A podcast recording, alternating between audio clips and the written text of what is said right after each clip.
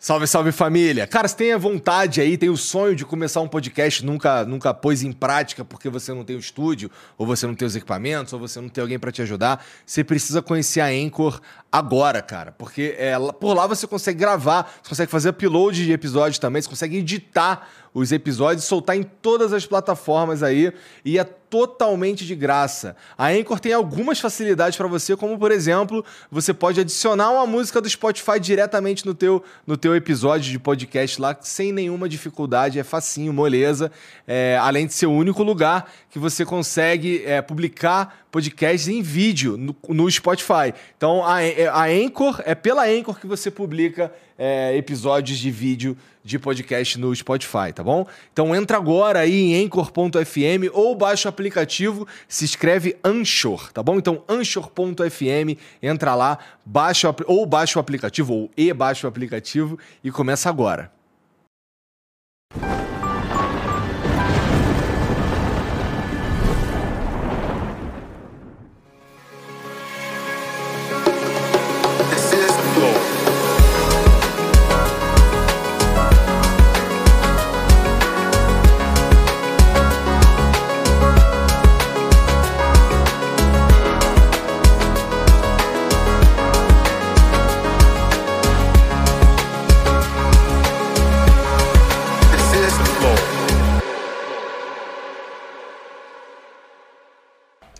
Salve, salve família, bem-vindos a mais um Flow. Eu sou o Igor.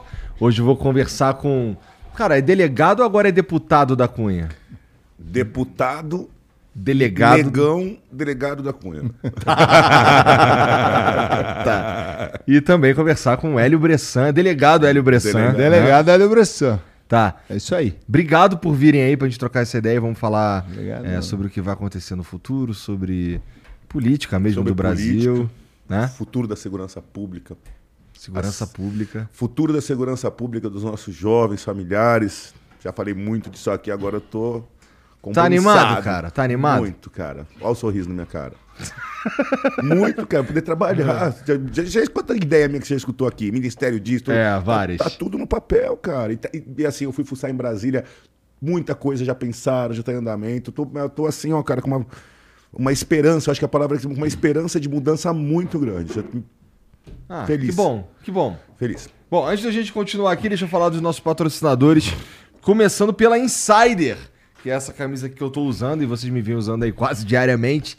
É muito fácil, inclusive, falar da, da Insider quando o produto é bom de verdade. Você estava me falando bom, antes aí que é, que é realmente é gostosinha, a camisa é uma delícia. E vocês terão Bom, o da Cunha já experimentou, mas vai experimentar de novo. Eu tenho a preta. É? É branca essa, não? Não sei. Eu vou pedir pra mudar a cor, tá? É, o Borba é... Valeu aí, brigadão, brigadão. Pô, demais a camisa. E é o seguinte, cara, a Insider, é, bom, ela tá fazendo uma antecipação aí do da Black Friday, então tá rolando aí um cupom de 15% de desconto de hoje até o final da Black Friday, tá bom? O cupom é FLOW15, mas você acha que é só isso? Não é, tá? É, cara, já tá com vários preços diferenciados. Assim, é, é a melhor época do ano inteiro para você comprar o teu produto Insider lá no site deles, que é insiderstore.com.br. Já começaram as remarcações, os preços já estão mais baixos que o normal, tá? E tem hoje, somente hoje tá rolando uma promoção no site de até 40% de desconto em underwear, que é cueca, que é tem calcinha também, né? Então as roupas de baixo, tá ligado? É, aquelas roupas íntimas, sabe? É tipo essa daqui que ele tá segurando, ó. 40, essa aqui, ó. Underwear. Aqui, ó. Aí, ó. Isso um é cuecão, cuecão maneiro, pá. É... Até, tá rolando até 40% de desconto lá no site deles, mas é só hoje, tá? Você aproveita e já entra lá e confere isso que eu tô te falando, que os preços estão mais baixos mesmo, assim, é, durante esse período. Além dos 15% de desconto que você ganha usando o cupom FLOW15. Então, cara, e eu vou te falar, você vai comprar as, as roupas da Insider e você só vai lembrar de comprar roupa de novo na próxima Black Friday, porque isso aqui é bom demais mesmo, não desbota, certo? Ela tem um conforto térmico diferenciado, tem um caimento que é uma delícia e tem a melhor coisa. É verdade, tá rindo de quê, cara? E tem o, o, o fato de você, pô, você lava ela, só pendura e já era, não precisa nem passar. É verdade, não é? É top demais. É bom demais. Então entra lá insiderstore.com.br e enche o teu carrinho lá de cueca, de camisa, de não sei o que e usa o cupom FLOW15 para você aproveitar é, esse desconto diferenciado aí, além dos preços que já estão mais baixos aí do que o normal, tá bom? insiderstore.com.br. Ok, maravilha. Bom, e hidromel? Tu já tomou hidromel, mas tu já tomou hidromel, Bressan? Ainda não. Não. Cara, mas tu sabe o que é hidromel? Não, vamos, como é que é essa história? aí? Então, o hidromel, o hidromel é, é- é- imagina um vinho, só que em vez de usar uva para fermentação, usa o mel. Tem uma galera que pensa que o hidromel é água, mel e mistura vodka, mistura cachaça, mistura É, qualquer eu- coisa. Mas não é. Não. Ele é como se fosse um vinho mesmo, é, explicando assim, de uma maneira leiga, porque eu também não sou o cara que produz. Mas o Felipe me falou que dá pra dizer assim: é, é, um, é um vinho, só que em vez de uva, usa mel. E o Felipe Midi, ele é um. Dá pra dizer que ele tá entre os melhores hidroméis do mundo inteiro, porque eles participaram de, uma, de um concurso internacional. E ó, só pra você ter uma ideia, Mas não, desculpa, interromper, Ah. não tem uva. não tem é uva, só mel. Só mel. É o processo de é, fermentação. Fermentação. do vinho utilizado, deve ser com a fava, com todo o aparato da aí abelha. tu, aí tu me pegou, mas é com mel, não é com uva. Mas é como se fosse um vinho. Bom, mas, Tranquilo. mas peraí, então você, é, é um tipo vinho é, é um doce, vinho, né? é Um- docinho. É, É, docinho. não é um docinho, já é diferente. Porque eu gosto de vinho, a bebida que eu mais gosto de tomar É. mesmo é vinho. Que bom. Agora, esse daí, quando você fala hidromel, eu já fiquei meio assim, preciso saber se Você vai é... gostar. Eu vou te Vai, dar uns aqui pra tu vai, experimentar. vai. Tá. Mas, ó, é, é, eles participam. Os, eles tinham, agora tem seis sabores, mas os quatro sabores que ele colocou lá pra, no, no concurso internacional, dois ganharam a medalha de Deve ouro ser. e dois ganharam medalha de prata. Então dá pra dizer que são os melhores. Até Tá o aroma deve ser bem legal É uma disso, delícia né? isso aqui, de verdade. Assim. É outro produto que é muito fácil falar bem porque é gostoso de verdade. E, inclusive, vocês vão ter a chance de experimentar. Toma. Porra, cara, eu vou sair daqui bêbado e vestido, cara. Todo Pô, mundo Obrigado, ganha Igor. Aqui, ó. cara. Porra, cara, aqui, ó. Brigadaço. Pô, mas quando que eu posso sim, voltar aí no flow? sim. Pô, porque tá- eu tô precisando de mais cueca, camisa, falta branca, velho. Bom, e, o, e assim, e agora, assim, tem, tem esses quatro sabores que foram premiados internacionalmente, que é o Oak Aged, que ele é maturado em, em lasca, com lascas de carvalho. Sabe quanto custa uma lasca de carvalho? Deve custar algo... Ah, velho. Deixa pra lá, cara. Ó, tem o, tem o, o Frutas Vermelhas, que é o favorito da galera aqui, ele é um pouco mais doce.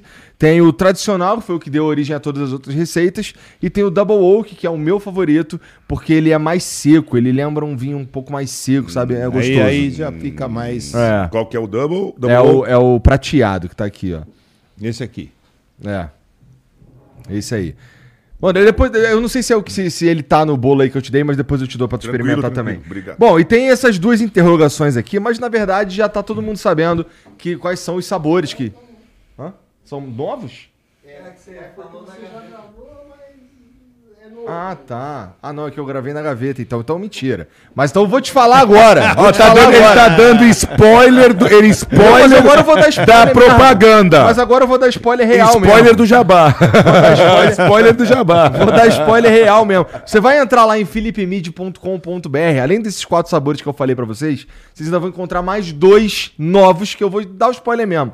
É o de abacaxi e o de limão. Não é? É, pô, verdade. Foda-se. Porra. Agora eu já tenho spoiler, é, foda-se, porra. Nego dá spoiler de filme de Hollywood no É, lançamento. Ô, Igor, eu tô contigo, velho. Solta o spoiler, Ah, velho. porque quando o cara entrar lá, ele não vai saber do que, que é. São sabores misteriosos ainda que ele tá lá. Dá por mostrar todo frio. Fudeu, então. Desculpa. Tá bom, então eu não sei de que que são. São dois sabores misteriosos. Isso aí, Tá?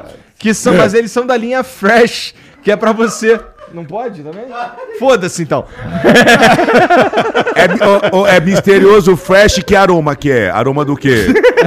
Vai, vem. Puxa ele pro abismo. Felipe! Desculpa, Felipe. Tomara que você venda mais por causa disso, Felipe. Desculpa. Já, já Mas é o seguinte, é, já, mas é- pode dizer que pode tomar gelo, que é pra tomar gelado. Isso pode. Tá Cara, bom. estourou. É pra tomar gelado. É pra tomar gelado aí nessa, nessa estação de calor aí, tá chegando o verão e tal. É, são sabores misteriosos, que eu não sei o que, que é. É, Também não sei de qual linha eles pertencem. Mas é, é uma delícia pra você tomar nesse calor assim, bem gelado, tá bom? É, entra lá, philipemid.com.br. Desculpa, Felipe. É, e você pode usar ainda um cupom FLOW10 para você ganhar 10% de desconto. É, bom, então é, é só entrar lá. Você já coloca os quatro tradicionais aqui, no, os quatro, na verdade, sabores que já existiam no teu carrinho. É, e já usa o cupom FLOW10 aí com os outros também. Enche teu carrinho lá, faz um, uma compra maneira, usa o FLOW10, você vai ganhar 10% de desconto. Mas é importante ser maior de 18 anos para tomar, para comprar e tomar bebida alcoólica, tá bom? É, que de fato é uma bebida alcoólica. Então, quer tomar isso aqui, seja maior de 18 anos, entra lá, philipmid.com.br e usa o cupom FLOW10 e. Desculpa pelo spoiler. É que eu não entendi direito como é que o cara vai comprar o bagulho sem saber qual sabor que é, pô. Um pré-lançamento de um produto que ainda não revelou. Agora todo mundo sabe. É, desculpa. E é o seguinte, esse, a- agora esse último. Agora aqui, todo mundo ficou curioso. Tu foi bem pra caraca. Eu tô te defendendo Porra, aqui. obrigado, cara. Obrigado. Gerou uma curiosidade, é de quê, não é tal. Foi melhor do que, que eles queriam. Eu, eu, agora, até eu, eu falei, bom, mas de que que é? É, não é? Aquele sabor que ele falou. Então, ó, quem tá com dúvida aí vai lá conferir, tá? Viu, Felipe? O, o Igor é meu truta, velho. Ele estourou nessa. E esse último aqui não é. Na verdade, eu quero chamar a tua atenção para vigésimo, pro 25 ano do, do Teleton, que começou essa semana, tá? É, você sabe aí que o Teleton é um projeto realizado pela ACD em, com apoio do SBT, tá? É, e já, já para ajudar a galera com, com deficiência física e tudo mais, assim, outras deficiências também, acho que não é só física, né? É, tem várias. é, são pessoas com deficiência que são contempladas pela AC AACD, que é quem organiza o evento do Teleton em parceria com o SBT. E começou essa semana é, o 25 ano do Teleton. é, e, e desde ontem você já pode doar e ajudar esse processo, é, é, esse projeto a continuar existindo, ajudando crianças e pessoas com deficiência, tá? É, tem o QR Code aqui em cima e tem também o link aqui no comentário fixado para você, qualquer 10 reais que você é, puder doar aí já ajuda pra caramba, tá? Então, peço a tua ajuda, tá? Pra, pra continuar, para que o Teleton, esse projeto maravilhoso, continue acontecendo. É, qualquer merreca que você tiver aí sobrando, tem aqui os códigos aqui e, e a maneira de você doar, tá bom? É aqui o QR Code e o link aqui nos comentários fixados. Tá bom? É, esse, essa semana, obviamente, é uma semana, então ela vai do dia 31 até o dia 5, que é o período que você pode ajudar. Tá bom? Então, se você puder, considere ajudar aí o Teleton, porque eles fazem um trabalho maneiro pra cacete, tá? Vai ser, vai ser, você vai se sentir melhor, eu acho. Porque quando a gente ajuda os outros, a gente se sente melhor de verdade. Tá bom?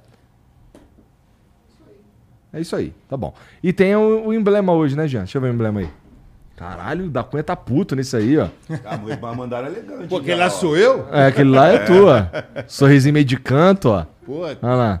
Gostei que o- o- acertaram a orelha meio caída do da Cunha, ó. Caralho, meio caído, o cara meteu um morcego ali, velho. Tá, parece uma- tá até aerodinâmica pra baixo, assim, ó. Mas gostei, ficou boa. É mais bonita que o original. Ficou bom. Ficou bom. É, esse é que o. o- Hã? Tira uma foto aí, tira uma Não, foto. a gente manda pra vocês, pô. Relaxa, a gente manda, a gente manda, a gente manda. Bom, e você que tá assistindo aí, é, você também pode resgatar esse emblema aqui, é totalmente de graça, tá bom? Tudo que vocês precisam fazer é ter um perfil na plataforma, na NV99, e entrar em nv99.com.br barra resgatar e usar o código delegados. É importante que você faça isso dentro das, dentro das próximas 24 horas, e depois desse período a gente para de emitir e só vai ter acesso ao emblema quem resgatou nesse período, tá bom? É, o código, mais uma vez, é delegados, nv99.com.br barra resgatar. Lá na mesma plataforma, você pode mandar as mensagens, a gente só lê as mensagens que chegam por lá, tá bom? A gente não lê superchat, a gente não lê mais nada, só as que chegam na NV99. É, você pode mandar mensagem lá, eu vou ler aqui no final, a gente vai comentar sobre elas, tá? nv99.com.br barra flow, ou aí também no, no comentário fixado aí, tá? Não tá, Jean? Tá no chat, tá bom? Só clicar lá que você vai direto pro lugar pra você mandar mensagem pra gente aqui, a gente lê. Beleza? É isso. Cara, é, agora você conseguiu, né, cara? Agora você é deputado e, porra, todas aquelas paradas que tu vinha aqui conversar comigo, conversamos com o Fauri e tal, Debatemos muito. e tu puto pra caralho com, com o jeito que as coisas estavam acontecendo, agora tu vai ter uma chance de fazer. Agora a bola, a bola tá vindo pra nossa mão, né? Pois é, agora, agora tá, a responsabilidade tá contigo, irmão. Agora vagabundo vai. Agora é tu que é a vidraça. Tô tranquilo. Assim, é... pode ter certeza, Igor, que eu sou aquele cara que, se sou eu que tenho que pegar a bola e cobrar o pênalti, eu não enrolo pra pegar a bola, não. Eu coloco lá, se eu chutar pra fora, paciência, mas eu vou chutar. Entendeu? Mas eu vou lá Entendi. chutar. A responsa é minha. Vai ser um prazer e uma honra. Não, não, não corro de responsabilidade. Assim, a gente é, tem uma história aqui com o Flow, né? Muito legal, porque. Muito legal, porque quando eu surgi, uma série de. Toda mão, porra, vai no Flow, vai no. Flow, prende o Monark, prende o Monark e tal. Um abraço, Prendeu o Monark, Um abraço, né? Monark, abraço, cara, super, o cara nota mil e tal. E daí a gente teve a passagem, teve duas passagens com o Gabriel, Aham. dei umas desabafadas aqui e tal. Arrumou umas merda. Fiz umas cagadas, como todo mundo. Não me arrependo, não, tá? Tá. Não menti, não. Eu sei o que eu falei. Tá. E é que assim, é que não era politicamente correto, né? Não é muito elegante. Mas eu peço desculpas pela deselegância, mas no núcleo talvez não tivéssemos estão errados. Entendi. né? mas, mas assim, o mais legal de tudo isso assim, é, é mandar uma mensagem. Tem- deve ter muitos policiais assistindo a gente, aguardando agora. E há três anos que eu venho debatendo em podcast de segurança pública, né? E algumas mensagens, como eu falei, Ministério da Segurança Pública Autônomo. Você lembra de quantas vezes eu falei isso? Não sei se você percebeu que chegou uma hora que tanto no plano de governo do Bolsonaro quanto no Lula, os dois citaram isso. Então foi obra nossa aqui. A, a força de vocês deu publicidade para ideias que eles não aceitavam. É, eu falava muito de, do, do fim da saidinha. No final do mandato, o capitão Derrite conseguiu aprovar, o deputado federal capitão Derrite conseguiu aprovar o final da saidinha na Câmara. Não sei se ouviu-nos, mas assim, o que nós levantamos, pautamos aqui em termos de segurança que podiam melhorar a vida da população, são coisas que de alguma forma andaram e totalmente viáveis. Então, assim, pô, tô com um sorriso na cara aqui porque, assim, é. Pior de tudo é você não ter ferramenta para trabalhar. É você não conseguir chegar, você não poder opinar. E a condição muda. A gente. Foram cinco deputados federais eleitos originários da Polícia Civil de São Paulo, dois da Polícia Militar. Então, assim, a gente tem uma bancada de sete deputados da Segurança Pública de Brasília. Então, assim, se a gente não conseguir resolver com uma bancada própria e um governador agora eleito, Tarcísio, não critico nenhum outro, mas assim, é, conheço o trabalho, acompanho, gosto muito e mentalidade de moderna, de mudar, não tem medo de mudar, não tem medo de progredir, não tem medo de evoluir. As instituições policiais, por vezes, elas são muito enraizadas, elas mantêm procedimentos e tradições que acabam ficando lentas com, com a evolução, né? E aí eu falo, tá na hora da gente abrir uma grande frente para modernização e desburocratização da Polícia Civil e valorização dos profissionais. Então agora começa a- o que a gente chama de missão real. Agora a gente está com a arma na mão e agora a gente tem que ir para uma para uma outra batalha que é diferente de você batalhar nas ruas, mas que talvez seja tão difícil ou mais. É. Mas assim, cara, assim, não dá pra te falar o quanto eu estou feliz. E só fazer um parênteses, o doutor Hélio tá aqui, ó. Doutor Hélio, pra quem não sabe, galera, doutor, só apresentar aqui, peço uma licença. Claro. Doutor Hélio Bressan, é, durante todo o período que a gente criou o canal, que a gente cresceu e tal, é, era meu chefe direto, tá? E todas as divergências que tiveram com a grande cúpula, ele era o coitado, né? De coitado não tem nada, é um grande homem, um puta de um cara, mas ele era o, o guerreiro corajoso que tava... Tu que era o para-raio das merda, então, né? É isso, ótimo. Porra, puta, porque tá cara. Como falar bonito, né? Exatamente. Ele que tava com o escudo, entendeu? Só que eu acho que o nosso trabalho, meu e, e- e do, do, do Dr. Hélio Bressan, foi um trabalho que resgatou muito no jovem brasileiro, na molecada da internet, é, a curiosidade, conhecimento da polícia. Foi uma onda. Eu escuto muita galera, pô, fui pra faculdade por tua causa, pô, quero ser delegado tal. Então, assim, já existe um legado. Já existe o legado de mudar o, o jeito de ensinar. E tudo isso só deu certo. Brasil, atenção, Brasil, conheçam aqui, ó. Se a gente chegou onde a gente chegou, tal, eu tinha um companheiro de trabalho, um parceiro que naquele momento estava na, na condição de meu chefe direto. Então queria que o Brasil inteiro conhecesse o delegado, o grande delegado Hélio Bressan, um grande homem, um cara Pô, eu vou, espetacular. vou cair da cadeira aqui. Ah, a chefe, assim, olha, se eu puxar saco. Cara, se o cara, o cara, se o cara não for puxar saco, ele não chega longe. Então, assim, eu puxo, eu já puxei muito saco de chefe que eu não gosto. Mas aí tu fala, pô, esse cara é o puta do cara, acabou. Mas o cara é um safado. É. Mas assim, quando você acha o cara fudido mesmo, e o cara é seu chefe, você fala de coração, entendeu? Então eu vou falar, é, é muito diferenciado. Então, assim, tenho certeza que ele saiu candidato agora, uma votação expressiva, não foi eleito, mas continua como delegado e vai com certeza tá na alta cúpula da polícia ajudando a população paulista nesse processo de Deixa eu modernização. perguntar um troço pra vocês aí. Você. é, se vocês. Vamos lá. No teu caso. Não, no caso de vocês dois, na verdade. Vamos lá. Vocês são delegados. Sim. Daí agora, vamos dizer, aí no teu caso tu Eu virou- fui eleito. Tu foi eleito. Tu não é mais delegado. Sou delegado e tô Continua, na ativa. Sou delegado e estou na ativa hoje, tá? Atenção. Olha, gente, fake news. O da Cunha foi demitido? Não, eu sou delegado de polícia da ativa, tá? Lotado no setor de cartas precatórias da Seccional Oeste, na sede do 23DP. E aí, quando eu tomar posse, automaticamente eu sou afastado do cargo de delegado e passo a exercer o cargo de deputado. Tá. Opto por um salário ou outro Aham. e vou exercer.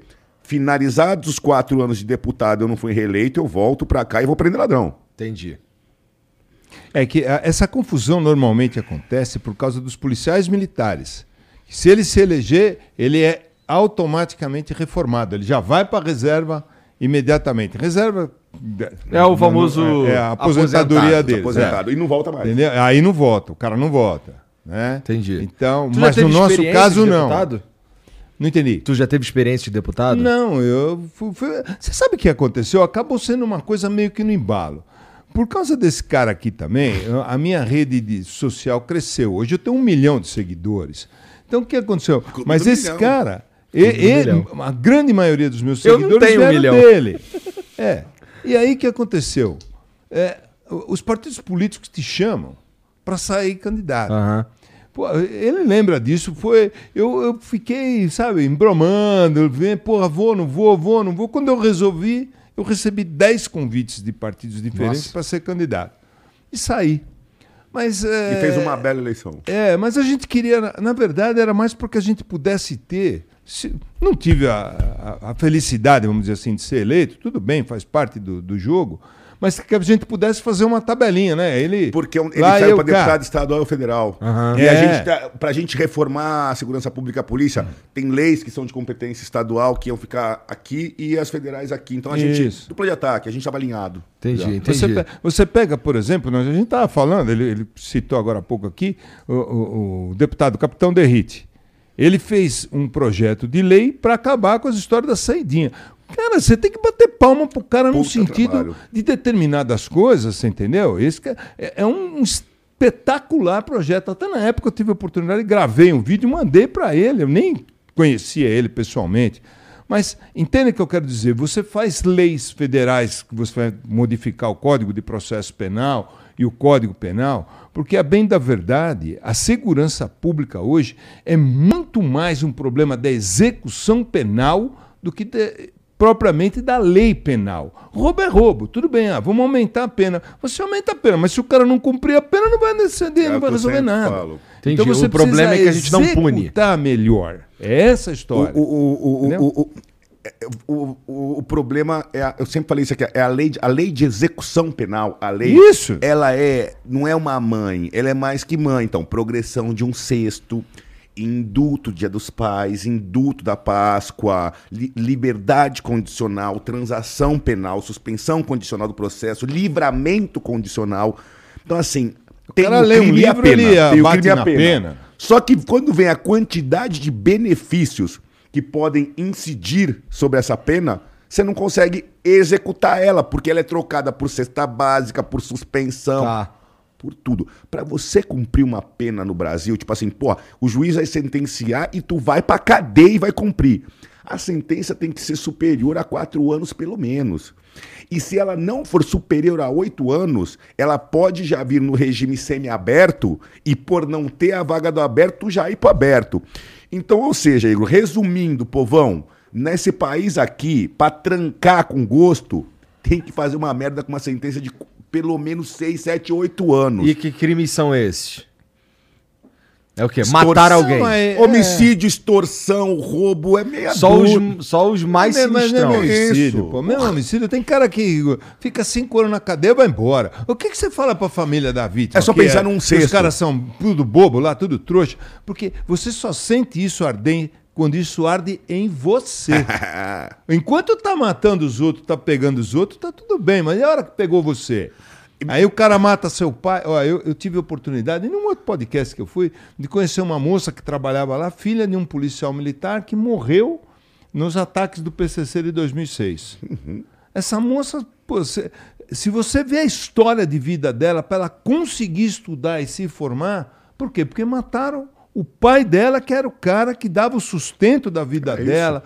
Né? E aí o que aconteceu? Absolutamente nada. Então, essas coisas a gente Impunidade. não pode deixar acontecer. Não é que nós somos filósofos da porrada, da prisão. Oh, porra, todo mundo tem que ficar preso. Não é isso. Você tem que ter moderação, você tem que saber também. Eu não posso pegar um cara é, que cometeu um delito pequeno, uma coisa boba, enfiar esse cara dentro de uma cadeia nervosa, onde esse cara vai ter. Isso. né? Aí eu vou estar criando mais um ladrão. É outra história. Agora, não se construiu cadeias porque se dizia que ia construir o quê? Escola.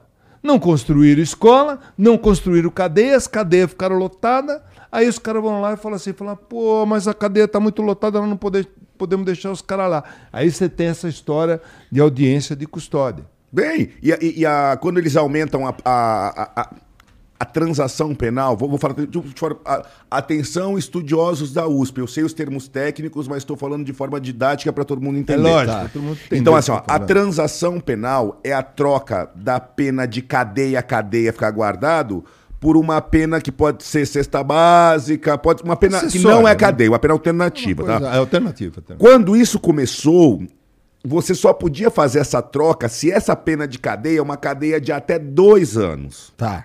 Que é só uma coisa bem bobinha. Só que com esse problema de falta de vaga em cadeia, no governo Dilma, alguns anos atrás, eles aumentaram isso de dois para para quatro anos. Então qualquer pena até 4 anos eu consigo fazer uma pena alternativa. Você nem vai Não pra vai cadeia. pra meu. Até cadeia. quatro anos nem vai, cara. Não vai pra cadeia. E não é quatro anos Não do é preso abstrato do quatro código, é do, da pancada final. A pancada final, o juiz ele tem um cálculo penal amarrado e ele tem que sempre puxar pra mínima. Entendeu? Então o que, que isso vai dar? Isso vai dar, tipo, é muito difícil hoje em dia que as pessoas não sabem da verdade. Mas a coisa mais difícil é botar uma pessoa na cadeia. Não tem cadeia no Brasil.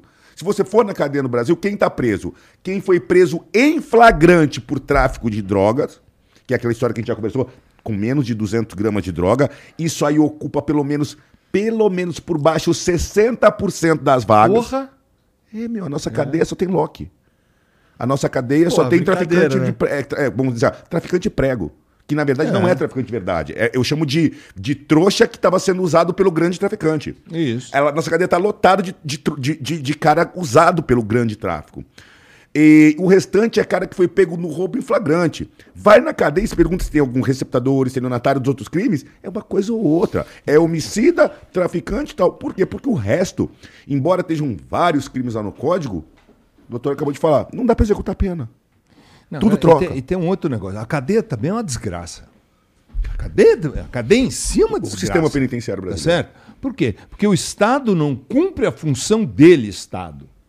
Ó, o tempo que a gente tinha preso, nós, como delegado, tínhamos preso dentro das delegacias, as famílias traziam o famoso jumbo. Sim. O que, que que é o era o jumbo? jumbo?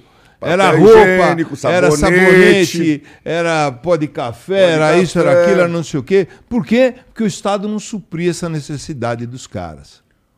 E aí, o cara, aí dentro do, do sabonete vinha uma, como é que fala? Uma serrinha. É, E assim, coisas do gênero, né? Então, você precisa também, né? Você vai ser privado da sua liberdade. É isso que o cara tem que entender. Ó, se você fizer isso, você vai perder a coisa mais importante que você tem depois da tua própria vida. É a sua liberdade. Aí, agora, vo- você não tem que ter pena para castigar o cara no sentido de castigar, falar, ó, vou arrancar sua orelha, vou te quebrar de porrada todo dia. Não é isso.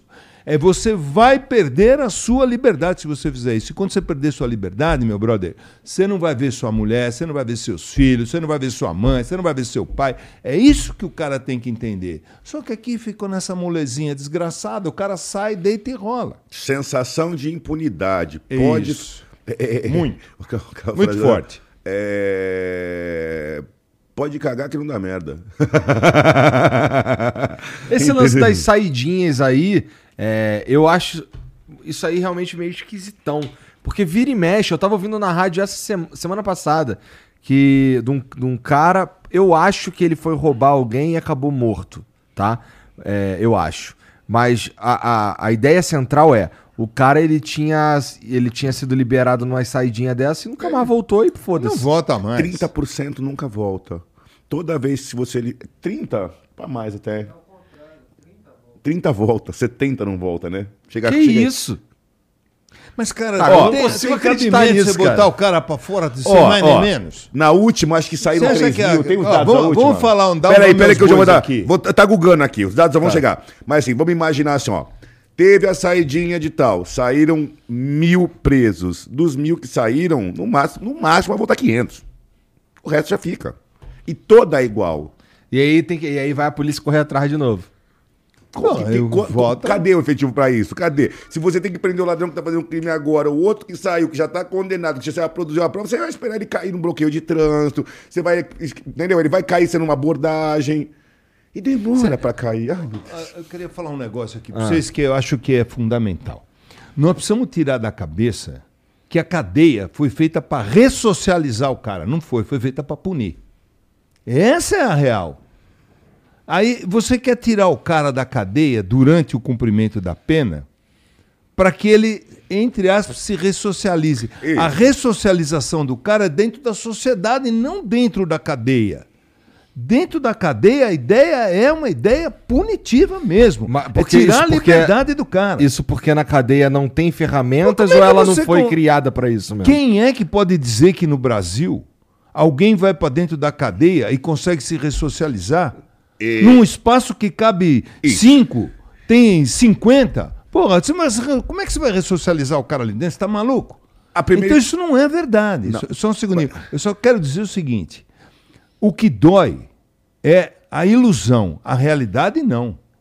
Aí vamos voltar, você tocou no assunto da, da saidinha, eu quero tocar de novo nesse assunto da saidinha, dando nome aos bois. Porra, tem cabimento você fazer a Suzana Richthofen sair no dia, Dia, das Mães. pais? Na saída dia das mães, pai. Pô, isso é. Você tá entendendo? Então, ó, mais uma vez, sem. Pô, não vai pensar que é puxa saquismo aqui que não tem nada a ver. Porra, palmas pro Derrite.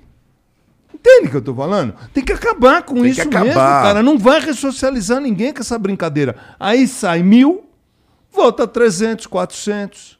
E os outros estão na rua fazendo o quê? Procurando emprego? Ele nem pode procurar emprego, Porra, né? Não. O cara vai fazer de novo, meu. Não tem, não tem dúvida disso. Então deixa o cara cumprir a pena dele.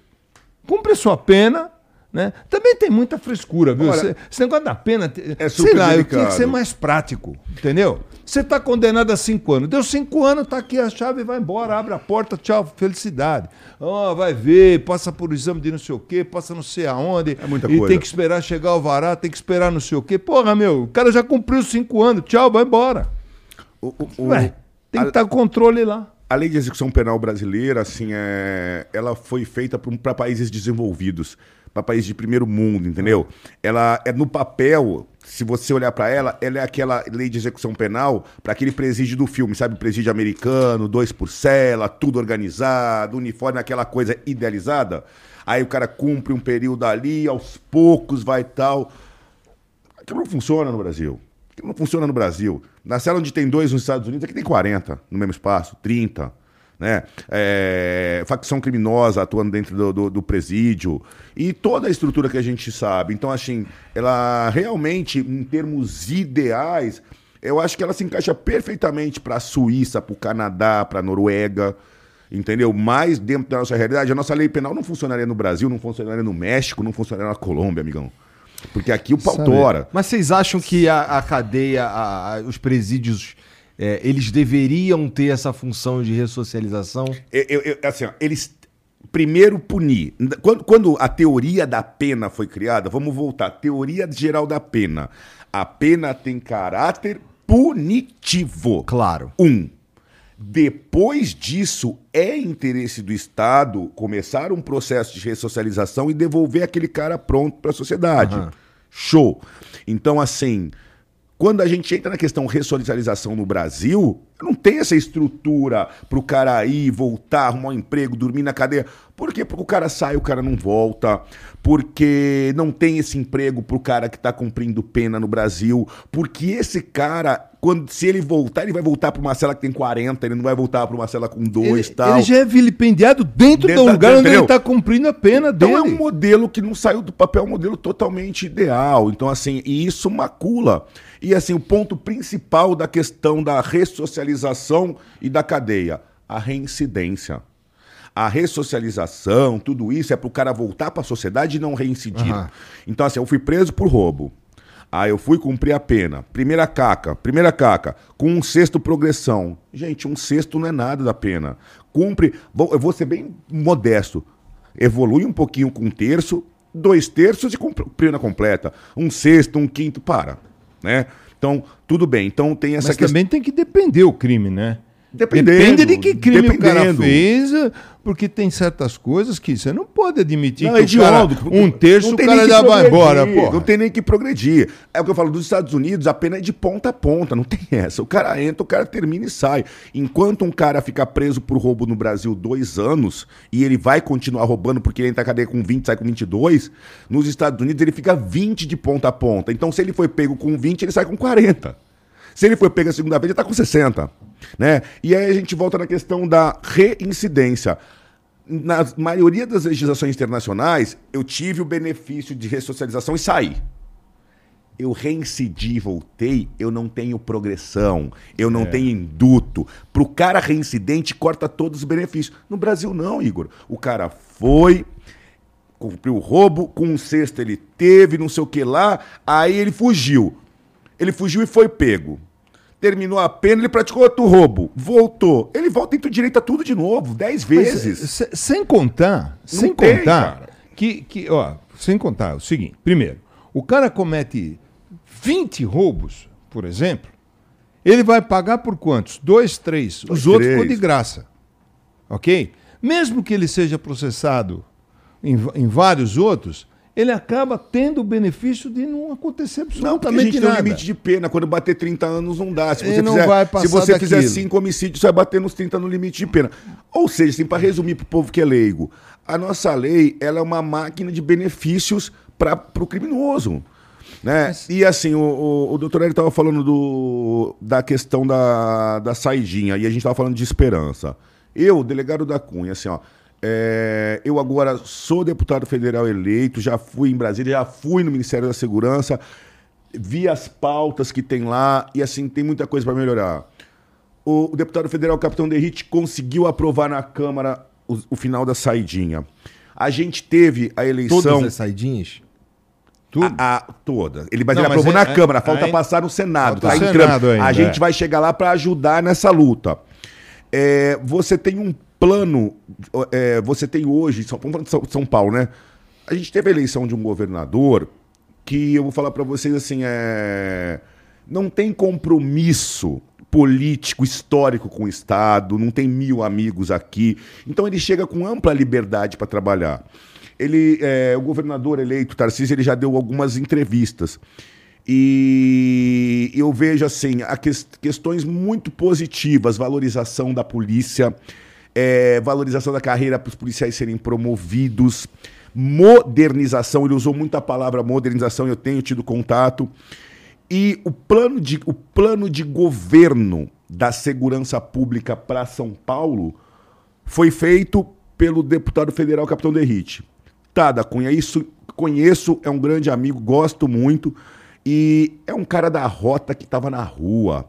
Não é um cara antigo, um coronel que já está na parte administrativa. Então é um cara que estava lá, antes dele ser deputado federal, ele estava patrulhando na rua e pegando esse cara da saidinha. Aham.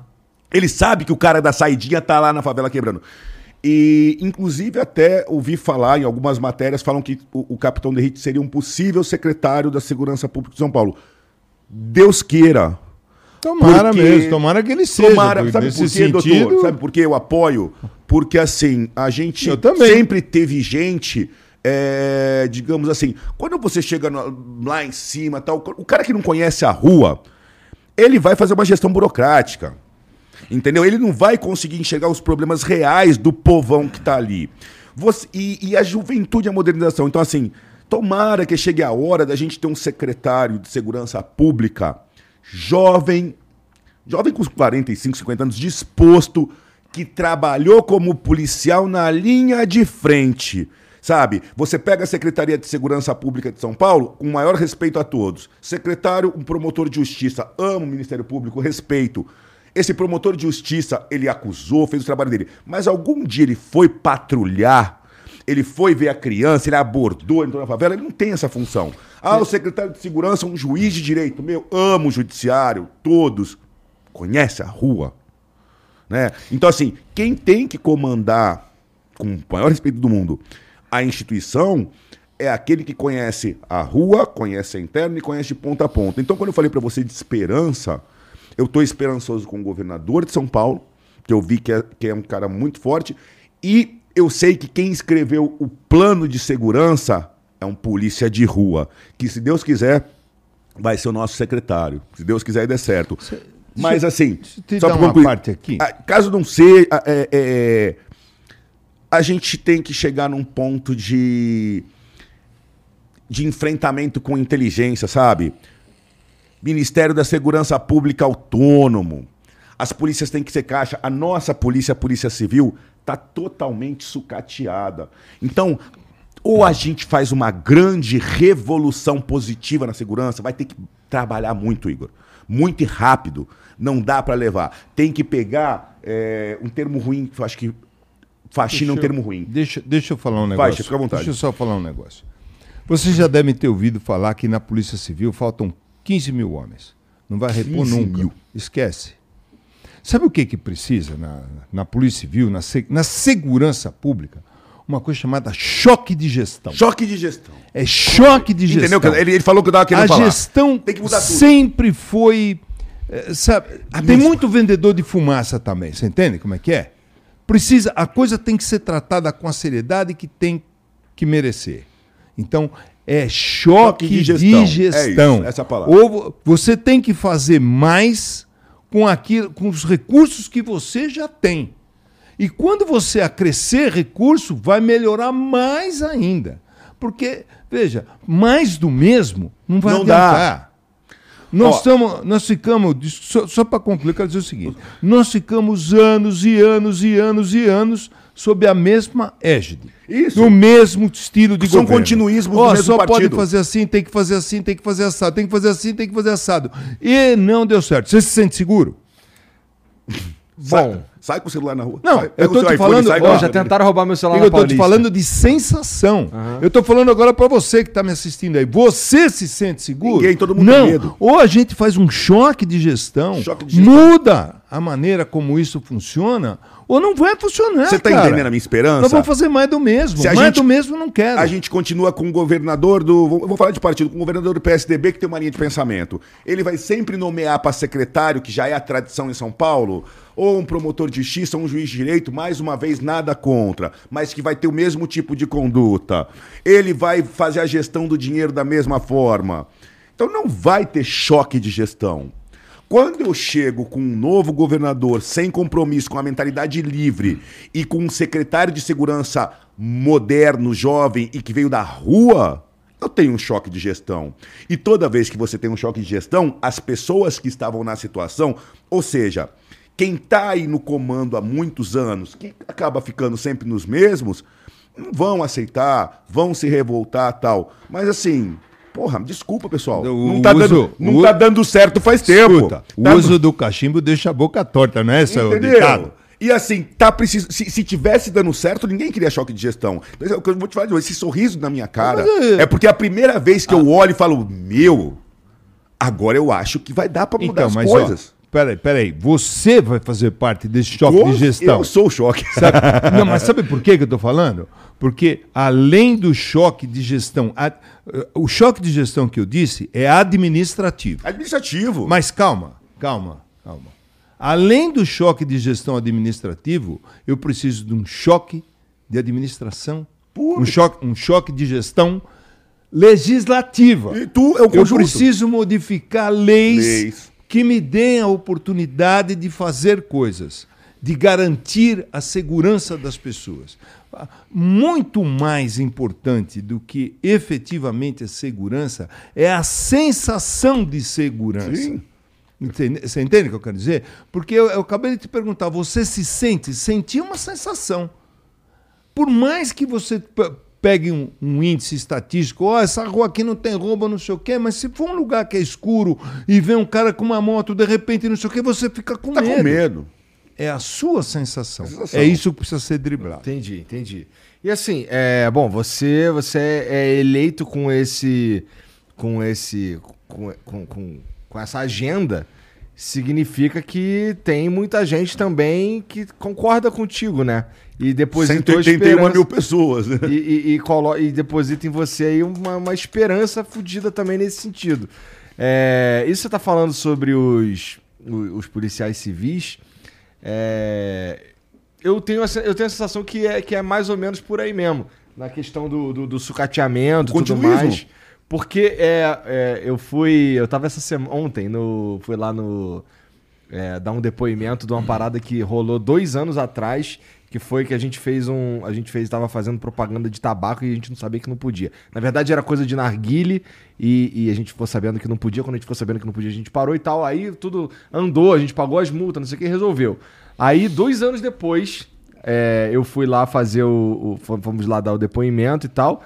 E assim, chega- chegando lá, a gente olhava assim as coisas e caralho, os caras, um pilhas de papel, umas paradas, uns equipamentos meio velhos, os caras meio, puta, de saco cheio, não sei o quê. uma, uma, uma polícia velha de idade por conta do concurso que não renova. Uma polícia, infelizmente, com pouca verba administrativa, falta papel higiênico, falta água, falta tinta da impressora, a gente tem que levar muita coisa de casa. Uma polícia que falta uma renovação de viaturas. E, e uma polícia que está lotada de gente honesta, trabalhadora, guerreira, louca para fazer o bem e engessada Só- por falta Você de quer ver uma coisa? Eu vou te, eu vou te dar um exemplo. Ah. Faltam 15 mil homens. Sei lá, 15 mil, 12, 13, não importa. Falta 15. gente, não falta gente? Falta. Então, existem delegacias que de noite fecham. Essas delegacias que fecham à noite, nós temos que deixar lá dois, pelo menos dois investigadores só para tomar conta do prédio. Dois que eu estou falando, mas você tem que ter cinco equipes de dois, então são dez. Não era mais fácil você contratar uma empresa de segurança, faz uma licitação, põe os caras para tomar conta do prédio du- durante a noite e pegar esses 10 caras que estão lá e eu levo esses 10 caras para trabalhar e para produzir, para descobrir quem Qual é o cometeu nome o crime. disso? Isso chama-se choque Qual que é o de nome gestão, disso? entende o que eu quero dizer? É isso, ó. Assim, Você é tem difícil. que ter cabeça para fazer isso. Pô, meu, por que, que eu vou deixar esses caras tudo lá dentro? de gestão. Então, em vários locais, vários locais na cidade de São Paulo, tá certo? Ficam lá dois. Olha quanta força que nós já podemos E- usar só daí. E esse cara que tá lá, tomando conta da delegacia, não desmerecendo ninguém. se a gente- a Desestimulado, gente- com o saco cheio de ficar Sim, lá, Mas porra. se a gente pensar no filme americano, ele é o detetive. Esse cara é aquele policial que todo mundo quer ser, sabe aquele policial? Tem o patrulheiro e o policial que chega da investigação. Esse é o nosso investigador, cara. Você sai, o cara. Eu é, quero dar cara, só que esse cara, de só que noite. esse cara na gestão que a gente tem, ele Eu é quero- utilizado pra cuidar de um prédio público, em vez de estar na rua No investigando. prédio público, você põe um cara lá. A, Polícia Federal faz isso, ela Faz. terceiriza a serviços Federal, dela. a entrada, a saída, os Pra serviços tirar que não são passaporte, pra policiamento, aquilo. são terceirizados. Deixa eu, deixa eu falar mais uma outra coisa aqui, É só isso. que eu acho muito importante falar isso aqui, aproveitar teu espaço aqui. Ah. É, quando a gente fala de, de choque de gestão, eu vou te falar uma outra coisa. Por exemplo, a gente apreende carro. Quando nós assumimos o departamento, tinha 35 mil veículos apreendidos. Até fazer leilão, até resolver, até isso, aquilo. Outra, um carro, eu estava, por exemplo, era seccional de São Mateus. Em São Mateus você apreendeu um carro e esse carro vai ia para Araçariguama ficar apreendido lá, dentro de um pátio, porque não tem um outro lugar, porque a burocracia é tão grande, tamanha, que você não consegue fazer as coisas.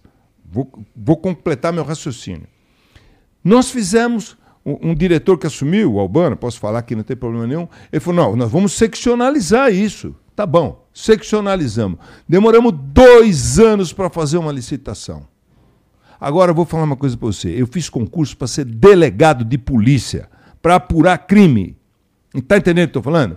essa gestão de coisa poderia tranquilamente ser feita por uma carreira paralela à parte e me deixar trabalhando No na atividade fim, principal. porque eu vou dar mais segurança para as pessoas. Então, eu espero sinceramente que nesse próximo governo essas coisas consigam mudar. Porque há 30 anos venha desse jeito e ninguém toma providência. É, é, Aí os carros ficam apodrecendo lá e eu Igor. tenho que ficar preocupado de tirar o carro lá, ao invés de eu estar preocupado em quem matou o Zé, o João, o Pedro e o Paulo para pôr o cara na cadeia. Vou apro- Para ele não matar mais ninguém. Você tá entendendo o que eu quero dizer? Vou aproveitar o gancho. do- o que O doutor Hélio acabou de falar. A questão de produtos apreendidos e tal. O orçamento Nossa. da Polícia Civil hoje, Nossa. o orçamento da Polícia Civil hoje é de 6 bi. Tá? É pouco. Você tá vendo, você entrou num prédio da Polícia Civil e viu que não tá dando dinheiro. A gente tem os ativos, que é esse material apreendido. É, isso, a legislação para a gente alienar isso e recuperar algum patrimônio, ela é extremamente travada, burocrática. Existem estudos já na Delegacia Geral, tal, que o doutor Hélio conhece bem, que você desburocratizando e fazendo uma, dando agilidade para essa recuperação de ativos, a gente conseguiria ter um aumento no orçamento da polícia de até 4 bilhões. Porra. Esses E tá bens. tão derretem, derretem na chuva, no sol, pegam fogo nos pátios e assim. Ó. Eu não tenho, eu não tenho uma organização de fundo para assim, olha, a Polícia Civil fez esse trabalho, tem apreensões, alienou, voltou 4 milhões. Esse dinheiro se perde, ele não consegue entrar dentro de um orçamento autônomo. A Secretaria de Segurança Pública, ela pode ser única. Mas as polícias hoje têm situações financeiras e estruturais muito diferentes. A nossa polícia militar, com o maior respeito, o doutor concorda comigo, ela tá redonda, ela tá azeitada, ela tá equipada, tem que melhorar salário e valorizar o policial militar. Mas em Exatamente. termos estruturais e técnicos, é uma polícia inteira. A polícia civil, ela precisa de um carinho a mais, um maior respeito pela polícia militar. Ela tá precisa, a gente precisa comprar papel higiênico, a gente precisa pintar a parede. A gente precisa dar uma reformada na delegacia para o cara Você- ter condição de trabalho. Então, assim, o que eu deixo deixar bem claro, assim, é, o que eu espero muito do próximo governador, ele em determinado momento ele falou de ter duas secretarias. E aí, os, as- Não, mas já desmentiu isso. já, já- ele já voltou atrás. Não, não, mas é assim. Não, não- acho que Foi, não é necessário duas secretarias. Mas para a gente poder fazer uma grande reforma da polícia, é necessário a gente ter caixas autônomos hoje. As instituições, se essa verba continuar sendo junta, quando você faz a divisão isonômica, a parte igual e proporcional para cada uma, vai estar sempre desproporcional para a Polícia Civil, porque ela está muito defasada. Entendi. Então tá na hora de separar o caixa e a gente, concorda? E deixar as duas polícias no mesmo nível de estrutura, Nós- viatura, prédios, essas condições de trabalho. Nós, nós precisamos. O que é que a Polícia Civil precisa? Além do choque de gestão que eu disse, o que é que nós precisamos? Nós precisamos de muita tecnologia. Tecnologia. Tecnologia custa caro. Você entende? Hoje, você vai, por exemplo, você vai num laboratório fazer um exame de sangue, um exame de qualquer coisa lá. O cara vem com, pra- com você com um tablet na mão, com. um- Fala lá. Ó, preenche aí. Você preenche. Você vai no banco, você preenche. Você faz tudo no banco. Aliás, você já faz pelo seu celular. Ninguém vai no banco, né? É, você não vai, você faz pelo teu celular. Mas se você for, tem um caixa automático lá. Esse caixa automático que está lá está no lugar de um funcionário que ia te atender e fazer tudo aquilo que você faz para o banco de graça. O banco não paga você para fazer aquilo. Entendeu o que eu estou falando?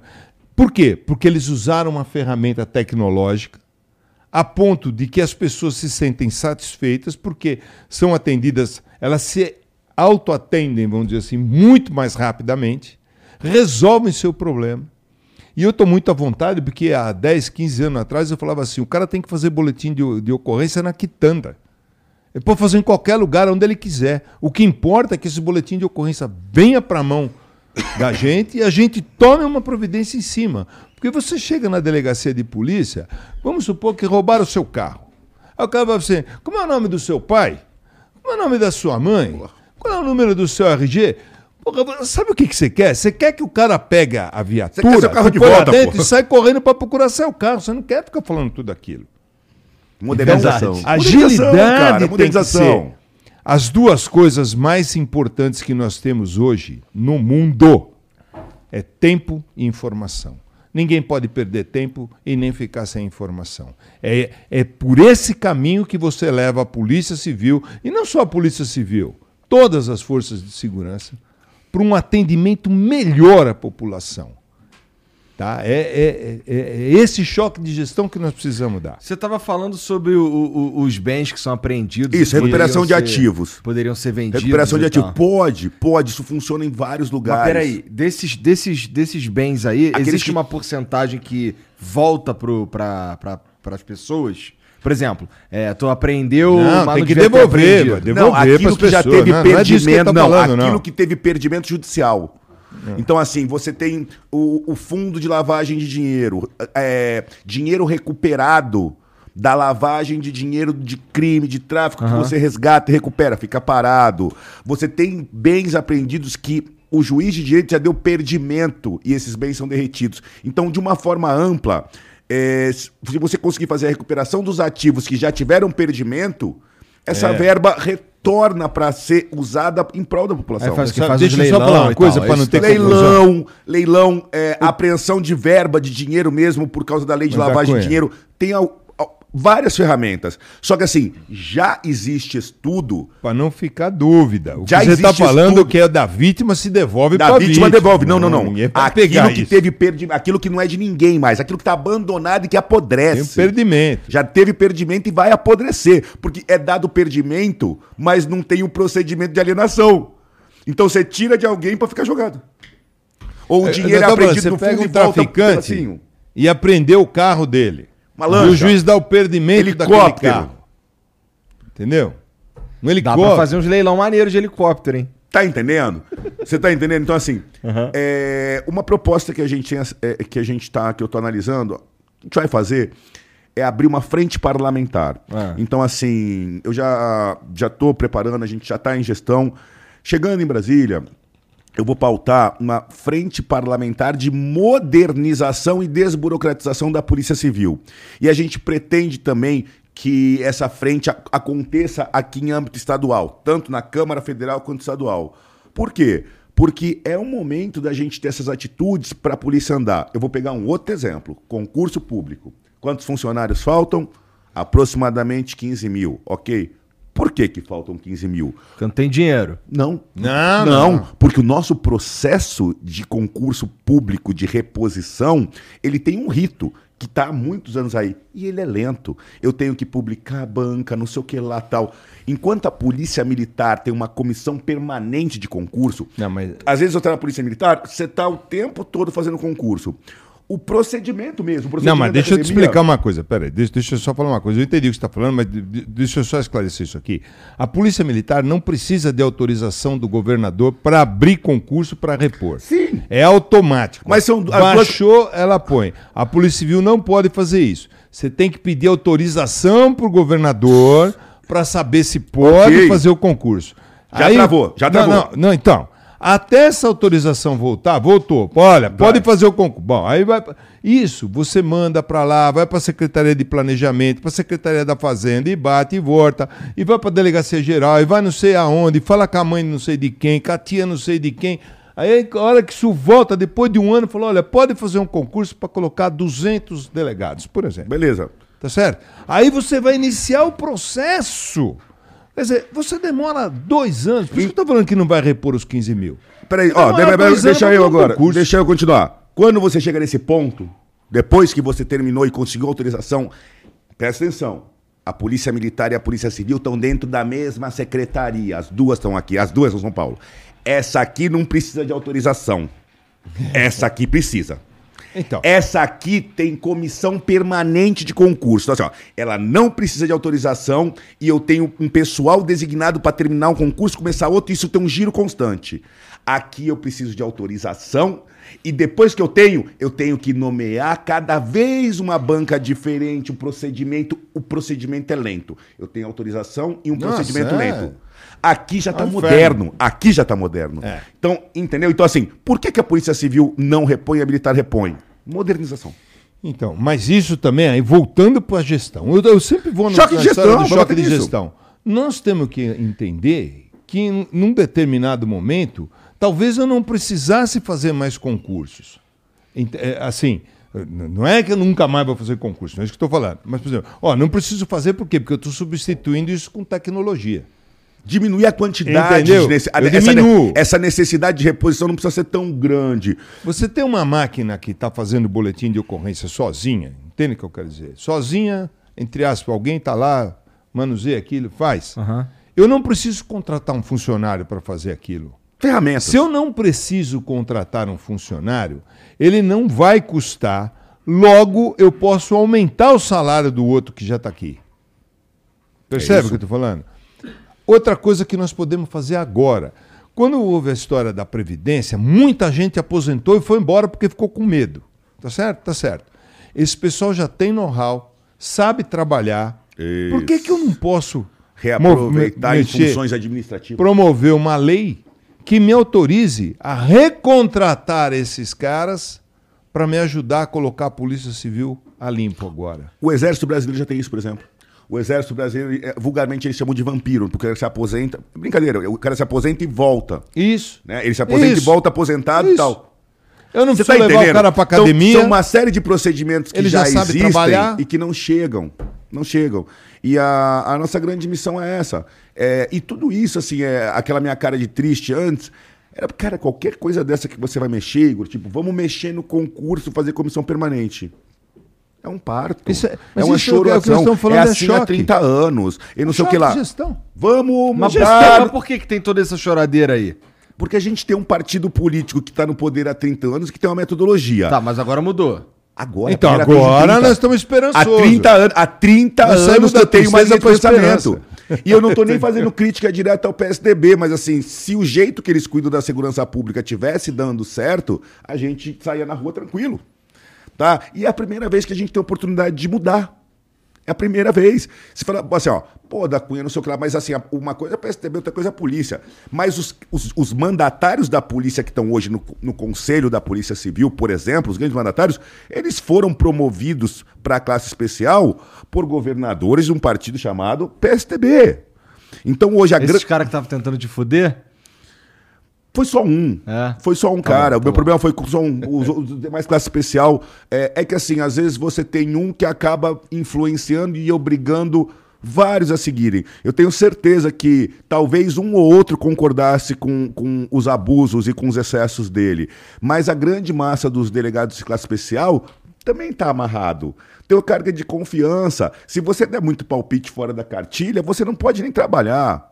Então a gente vai ganhar uma liberdade para fazer o choque de gestão que a gente nunca teve. É um momento histórico.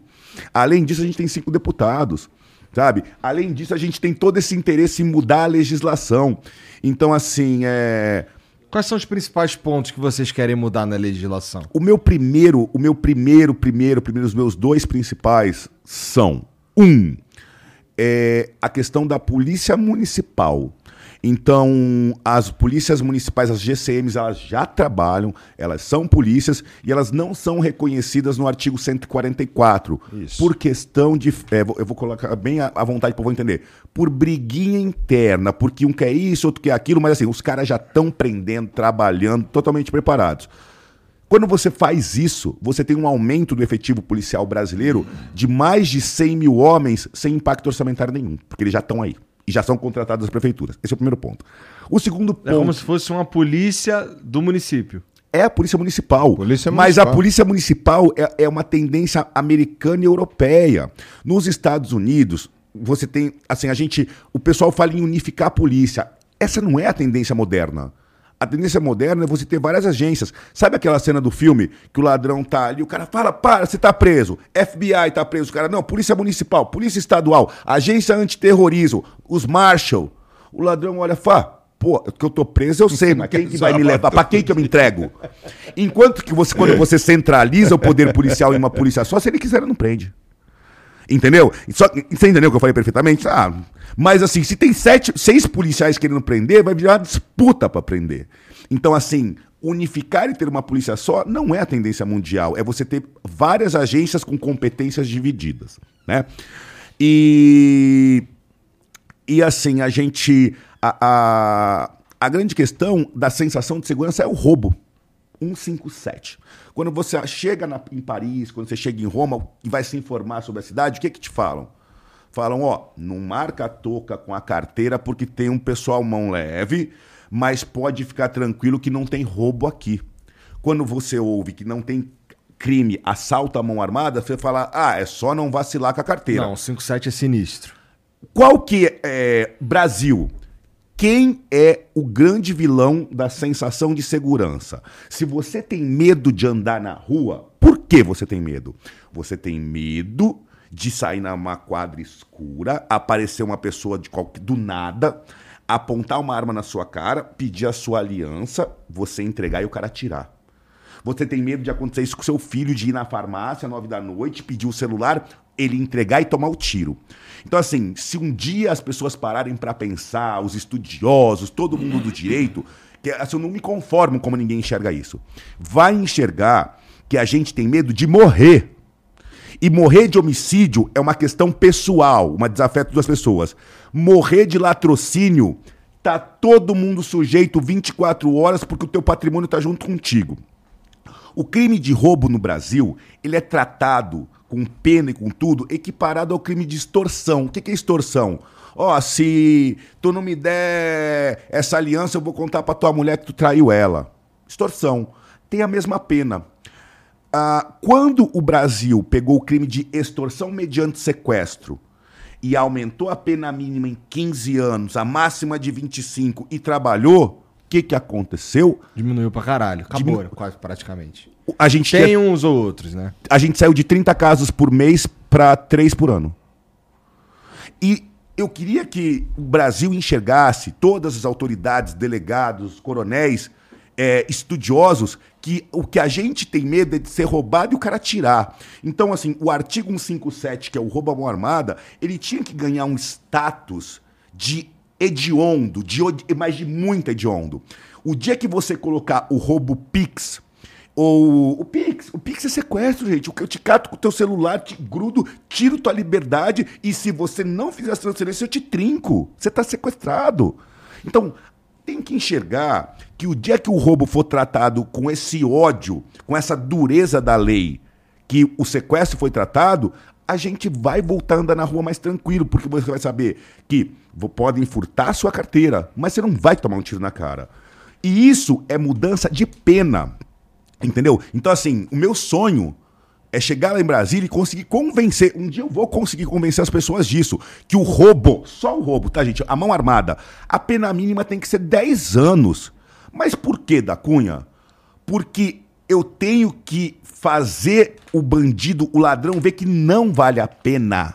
O- porque a gente sai pra prender todo mundo que tá roubando hoje, a gente não dá conta. Mas se eles souberem que cada vez que eles caírem, uma, se ele cair uma vez só, no mínimo ele ficar 10, ele vai migrar de crime.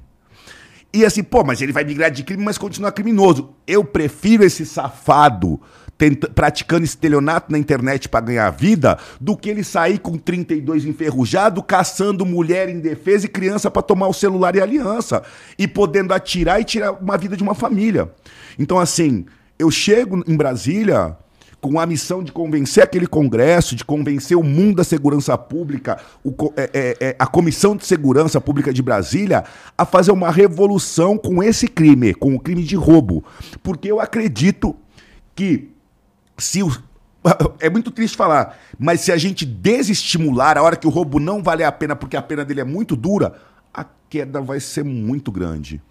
E Inter- quais são os argumentos que, que as pessoas geralmente têm pra ir contra essa ideia?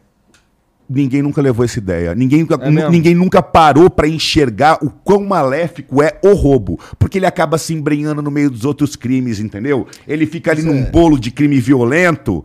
Aí você fala, ah, mas tem que aumentar então a pena do estupro, tem que aumentar a pena desse, daquele. Aí quando ele mistura com quatro, cinco, ele já se camuflou. Só que eu falo assim, volta na sua mente e fala qual que é o seu maior medo. O seu maior medo é o roubo. Então a gente, eu vou batalhar muito nisso, nessa questão desse crime, porque eu acho que assim, ó, você não consegue transformar o que está errado há 30 anos em 3 anos.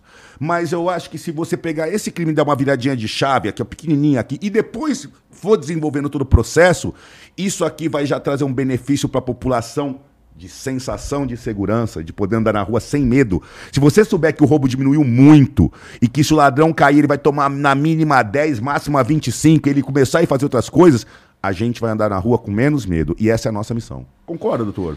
Eu quero dizer para você o seguinte: é, o que é que as pessoas querem? As pessoas querem sair de casa com o celular e voltar com ele no bolso e, E vivo. Vivo. Matou. Vivo. Não é isso? Vivo. É só isso que você quer. Cara, pode Eu tava conversando- morrer na farmácia, velho. Eu estava conversando com um amigo meu, uns dias atrás. Ele ficou três meses na Europa agora. Na Itália, tá? Eu tenho 5,7. Ele falou assim: olha, é, eu estava em Milão, ele falou assim, puta, você sabe, a, a sensação, você vai se acostumando com aquela sensação de segurança. Falou, a gente saía para ir para um restaurante, você pegava o ônibus, descia, depois falou assim, olha, são 10 quadras, vamos a pé? Vamos a pé. Ele falou, você não anda na rua preocupado que alguém vai te assaltar. Você anda numa bicicleta, você vai de ônibus, você vai de trem, você vai, não sei o quê, você vai tranquilo. É essa sensação que as pessoas precisam. Aí, Agora- vamos fazer a simulação. Aí esse cara tá na Itália. Tá na Itália. Ele saiu na rua e aí o maluco pegou a arma e foi roubar ele, ou nos Estados Unidos, e meteu o cano nele. E a polícia grudou. Esse cara lá na Itália, nesse roubo, ele vai tomar 20 de cadeia. Se a idade desse cara é 30, ele vai sair com 50. Acabou a vida. Ele- o, o colega dele Então, saiu cara, da Itália. o cara vai pensar duas vezes Não, ele não vai antes. fazer, ele vai pra outra. Mas, ó, ele veio eu pro tenho Brasil. certeza que você... Ele vai tomar dois. Ó, você não tá, você não tá só pensando no cara que comete o crime. Você está pensando na vítima Na também. vítima. né? Porque nós temos que voltar as nossas atenções para as vítimas. A vítima é a coisa mais importante de tudo isso. Qual é a sensação que aquela pessoa teve? Vamos voltar aqui para a história das audiências de custódia. Para que, que serve a audiência de custódia? Única e exclusivamente para, em menos de 24 horas, o sujeito que cometeu um delito está sentado na frente de um juiz de direito para dizer se aquela força de segurança que o prendeu cometeu qualquer abuso com ele. Basicamente é isso daí. Agora, eu quero saber o seguinte: quando é que nós vamos ouvir a vítima?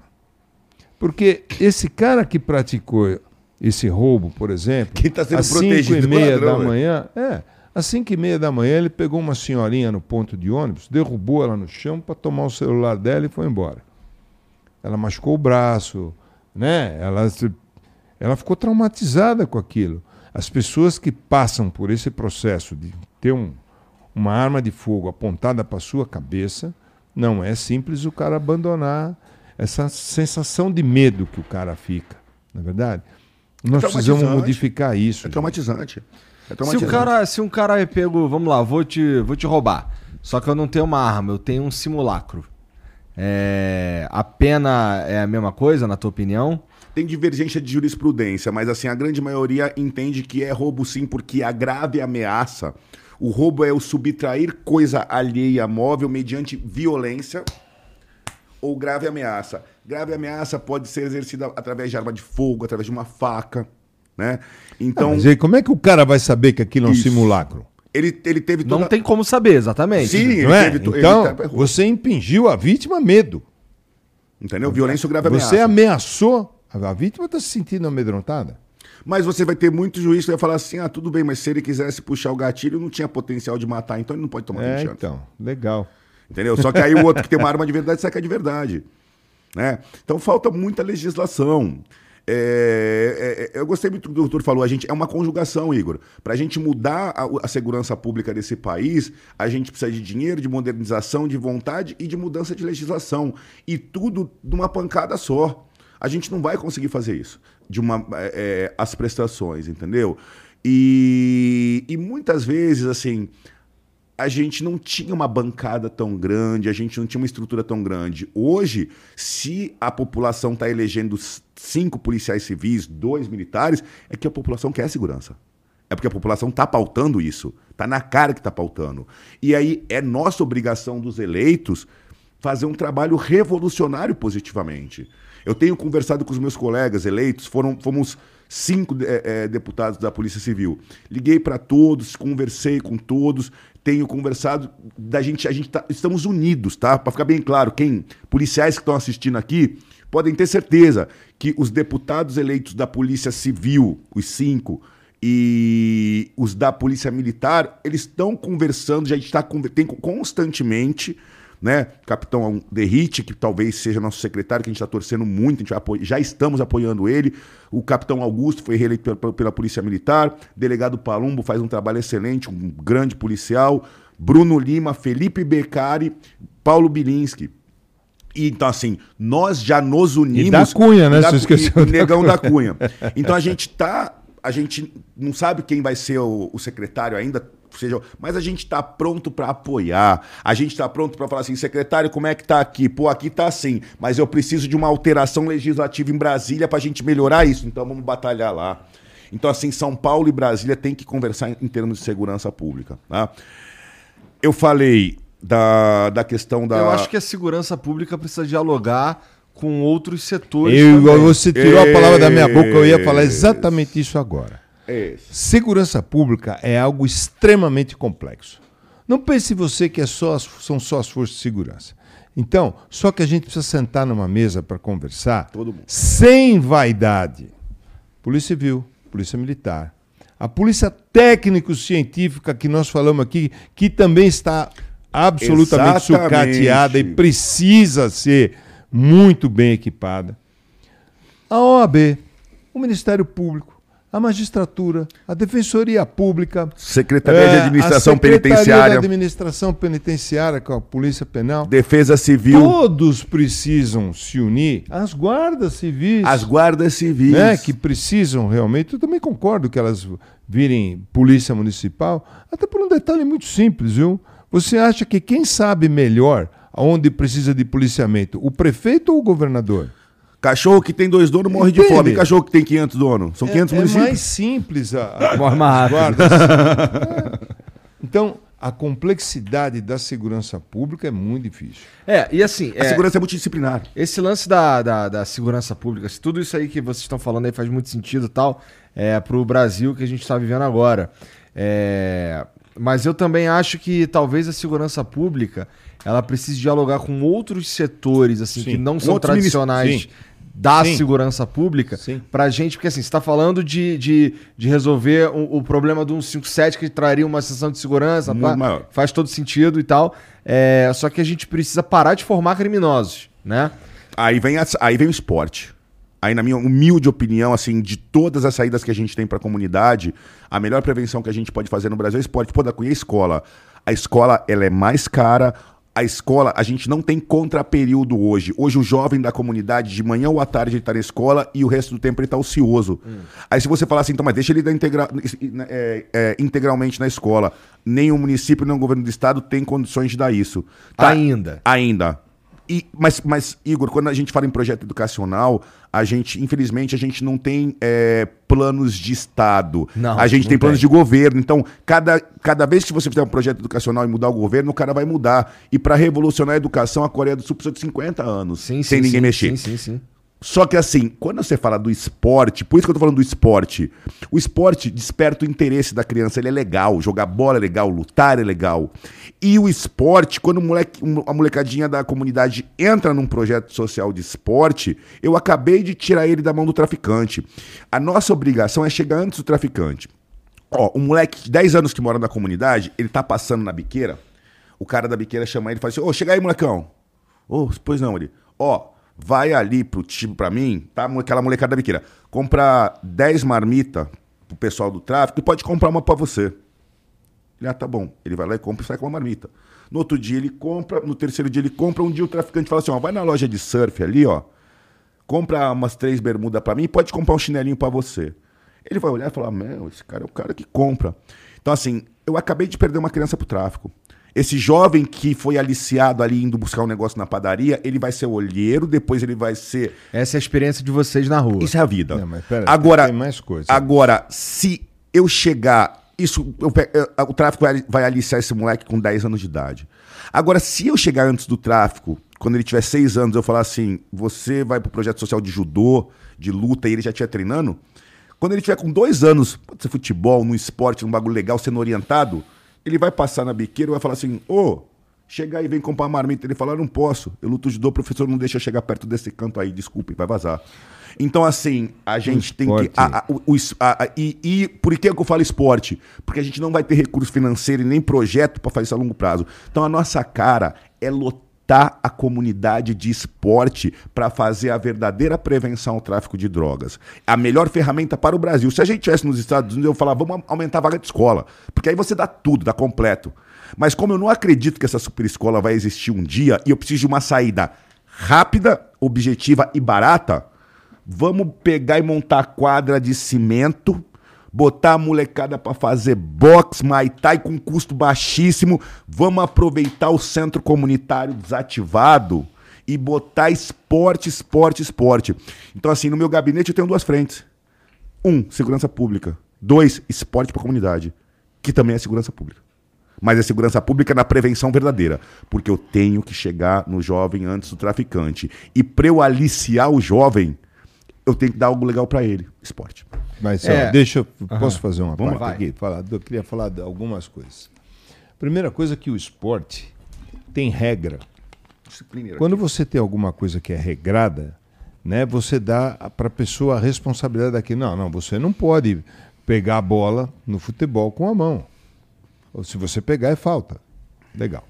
Mas eu quero, eu quero partir para um outro campo da Cunha aqui. Eu queria dizer o seguinte. Bom, vamos pensar num cara que mora dentro de uma comunidade e que trabalha qualquer lugar que for. Esse cara levanta às 5 horas da manhã, pega uma marmita que bota arroz, feijão e quando tem um ovo ele fica feliz pra caramba que tem lá dentro. Sobe num ônibus lotado, vai chacoalhando Daqui até né? lá. 40 minutos de ônibus, desce, trabalha o dia inteiro, volta, mesma situação. É, não tem nada em casa.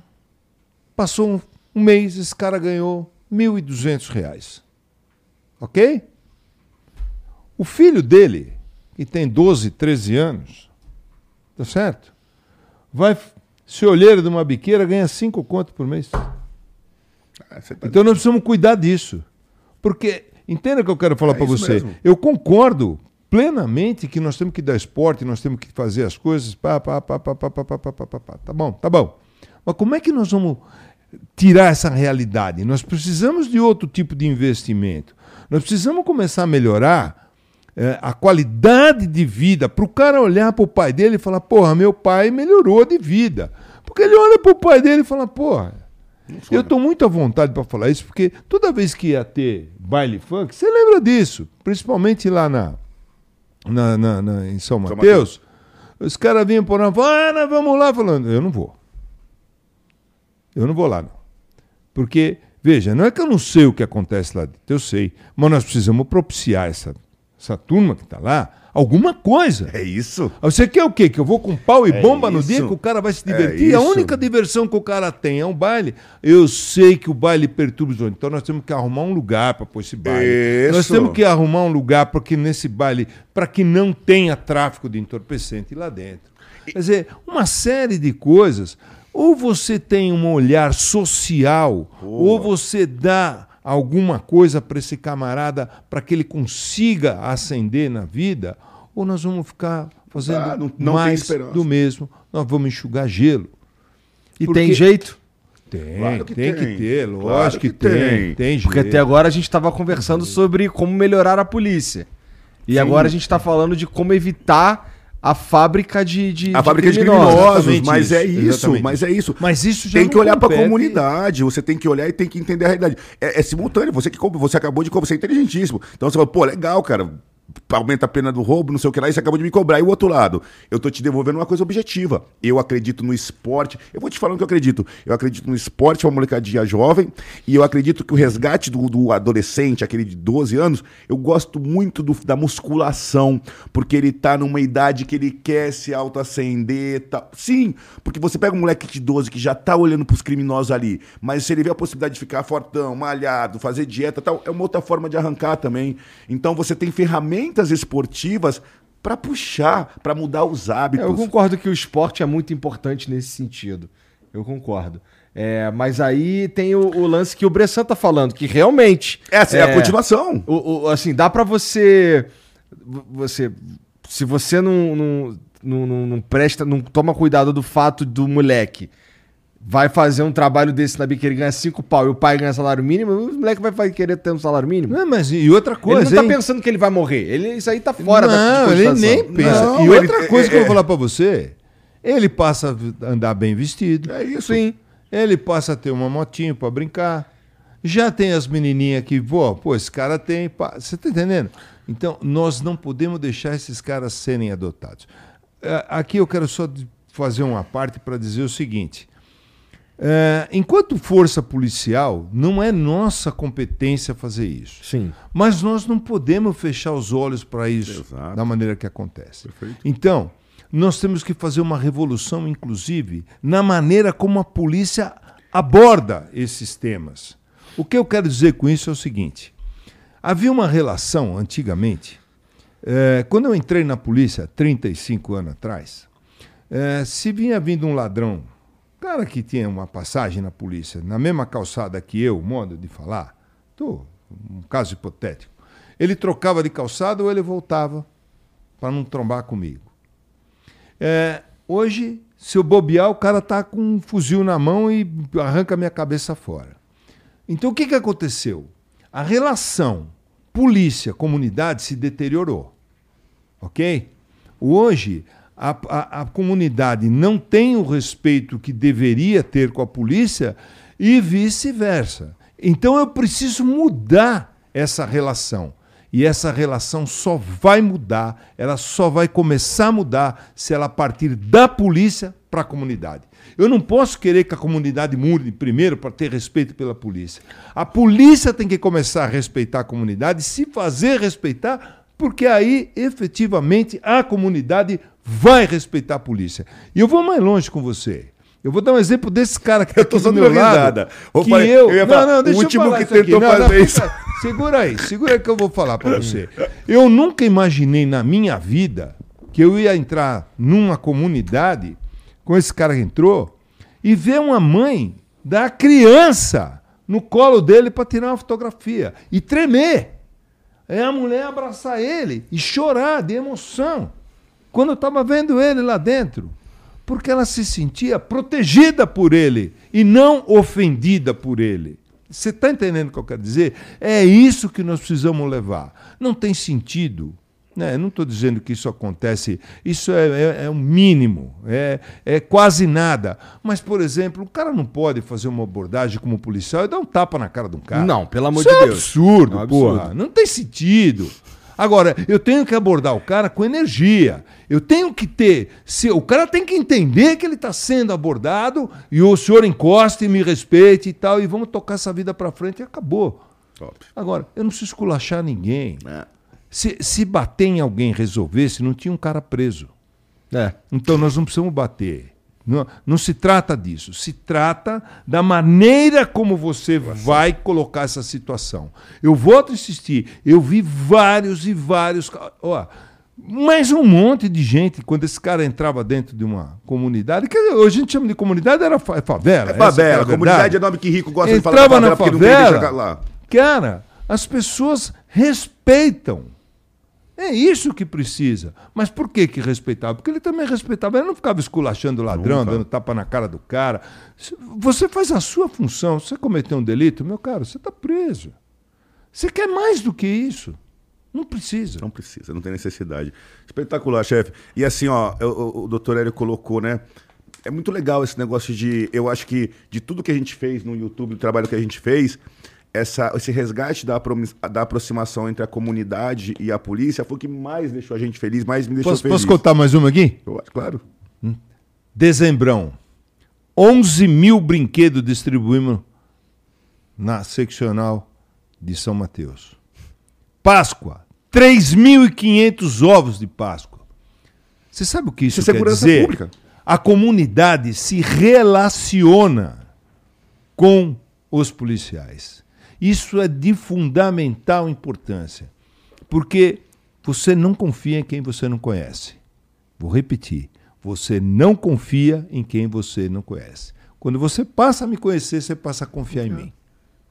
E isso é muito importante para a sensação que eu falei para você agora há pouco de segurança. Eu, eu, curioso com esse relacionamento que a gente conseguiu estabelecer com a comunidade, eu comecei a entrevistar as pessoas e perguntar, mas por que, que você curte a gente? Por que, que, por que, que você é ladrão, tio? Você é ladrão, você dá caminhada aí e você respeita a gente. Por que você é ladrão? Por que, que você é ladrão e respeita e, e, e, e troca ideia com a gente? Qual que é? O cara falou assim, porque o senhor troca ideia, porque o senhor não esculacha. Eu falei, mas de onde você tirou isso? Pô, eu vi um vídeo seu no YouTube que você tava prendendo o cara, mas toda vez, eu prestei atenção, toda vez que você encanava o cara, você perguntava, ô, por que, que você tá nessa? Por que, que você tá fazendo isso? Onde tá seu pai? Onde tá sua mãe? Tem necessidade? Você sabia que você vai ficar cinco anos lá? Você sabia que a sua namorada vai estar aqui fora e você lá? E aí sempre aquele bate porque eu sempre fiz isso. Ele também, a gente é dessa linha. Do, você é uma linha humanista, é um ser humano. E aí, isso. Então, não teve mágica. Sabe? Ah, ah, a favela gosta de você porque você é negro. Tem um monte de policial negro. É, a, fa a, a, favela gosta de quem respeita e troca ideia e conversa, vai pro diálogo. Então, eu analiso, tentando analisar por que a, a conquista dessa simpatia, eu descobri que o componente é bem simples. Respeito. Respeito e diálogo. Vou falar uma coisa para você, nós, nem, nós não conversamos disso, mas eu posso falar aqui. O lugar que eu fui mais votado foi São Mateus. Tá aí.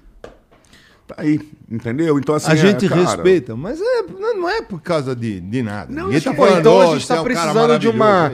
Então vocês diriam que, que tam, é, precisa de um trabalho de reeducação na polícia também. Eu também, acho que o termo é humanização. Também. Eu acho que o termo é humanização. E eu não estou falando que é desumano, mas assim, às vezes o policial entra na comunidade com, com o rosto é, truncado porque ele está correndo risco de vida.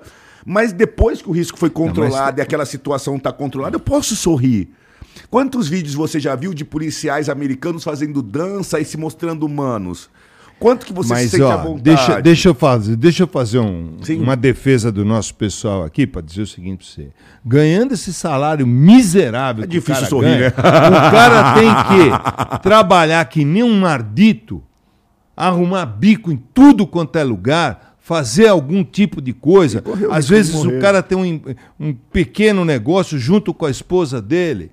O cara trabalha estressado. Isso é perfeito. Estressado as pessoas não conseguem perceber que o policial precisa estar tranquilo também. Porque você imaginou se na... Você imaginou se o coveiro chorar na hora de enterrar os outros? Não tem mais enterro, cara. Tem, tem. Agora, o policial, você tem que ser o quê? Você tem que ser. Você acha que nós somos super-homem? Não, nós não somos super-homem, não. Nós somos gente igual a todo mundo. Exato. Nós fazemos. Que... Tudo que todo mundo faz, nós também fazemos. Agora, e nós precisamos, é, é, muito importante que você tenha. Eu sempre procurei reconhecer, o da Cunha sabe disso, o que o cara fez. Né? O, o, o funcionário. E compreender quando ele também está no limite dele, porque o cara Perfeito. vai ao limite.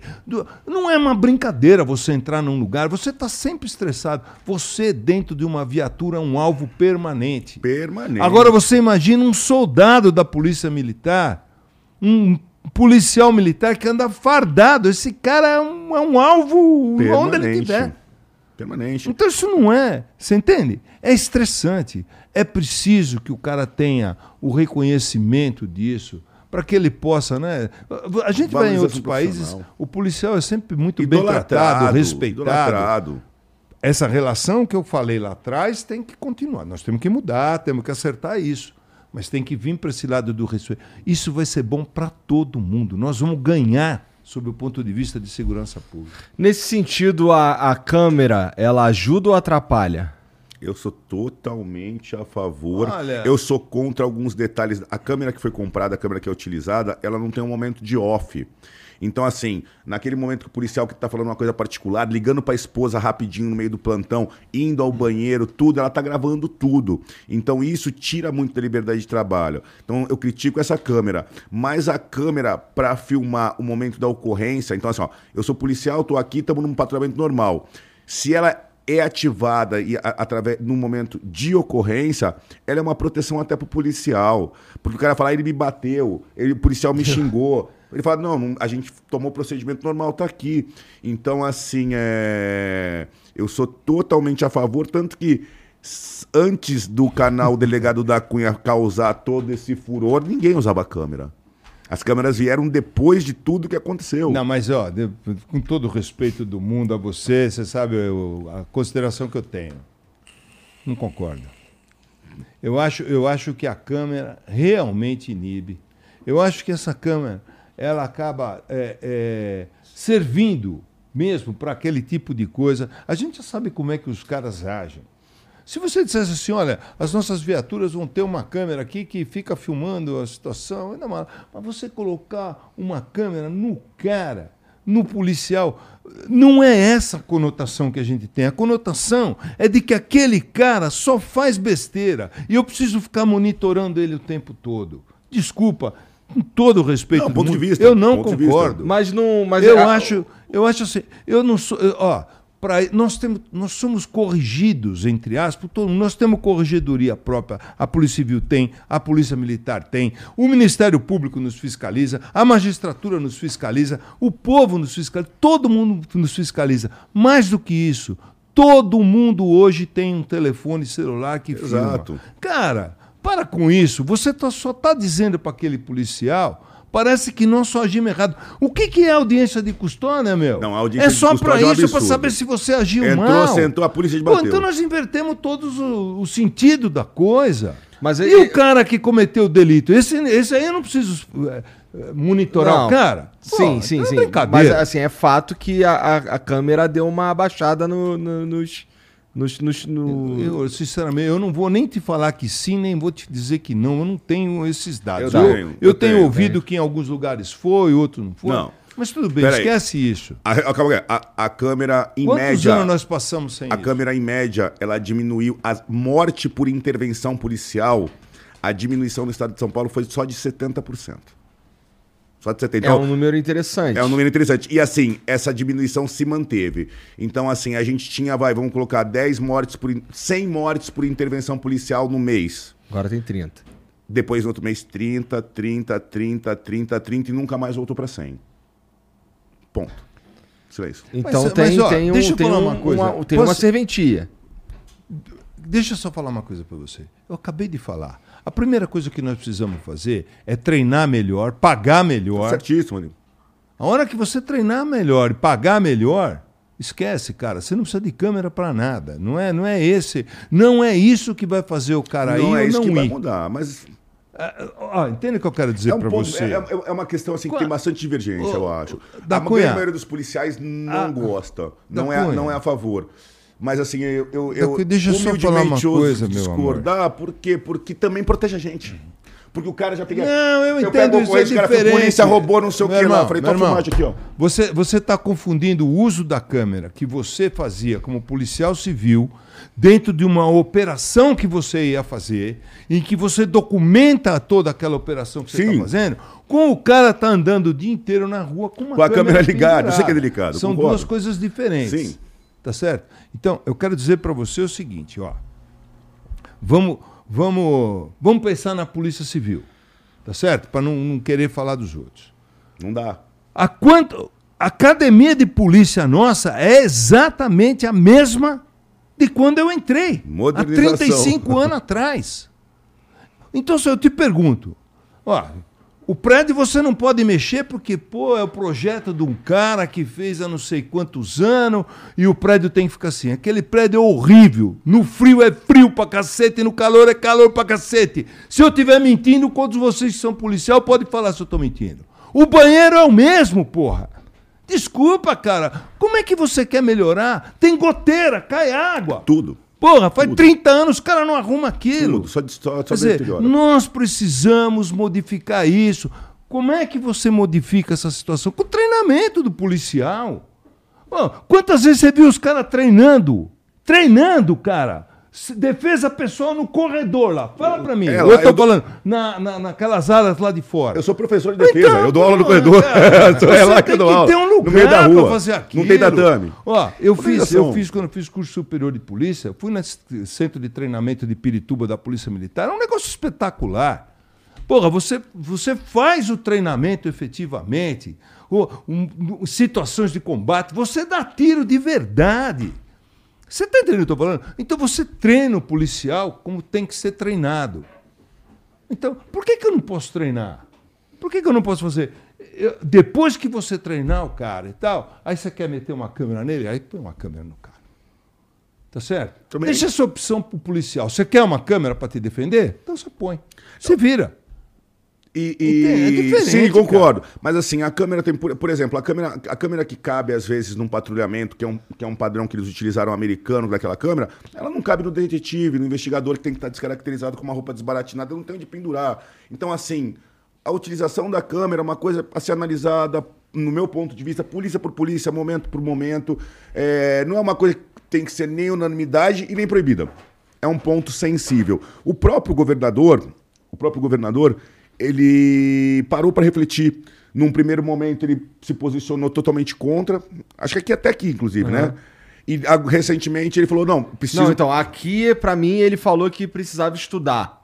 analisar já. É. Ele já havia se manifestado no sentido de ser contra, na mesma mentalidade Sim. do Dr. Hélio Bressan. Respeito, totalmente.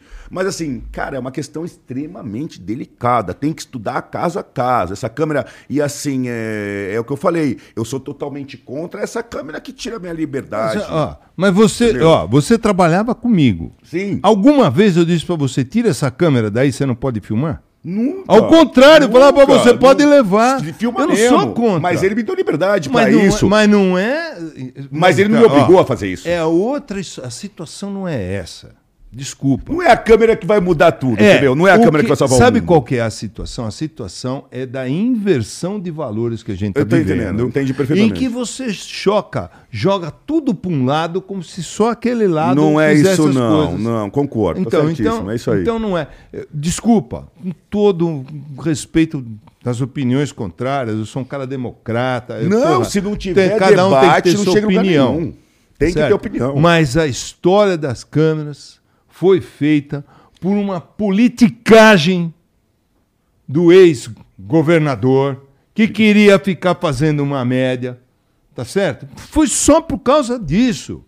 E me desculpa, menosprezou uma tropa inteira. Uma tropa a Polícia inteira. Militar presta um serviço relevantíssimo no estado de São Foi Paulo. feito a toque de Você não caixa pode com uma câmera falar. Um negócio desse. Aí você vai lá, parece que você está esculhambando os caras, É. Não é sentido, não Isso, pode fazer a- isso. a- assim, é, é- é, do jeito que foi. O que eu tô falando? Do jeito que foi feito, não foi feito para preservar Não. o policial. Foi feito para desconfiar do policial. É lógico. Entendeu? Entendi. Então, Não do foi- jeito que foi é. implementado, é ofensivo.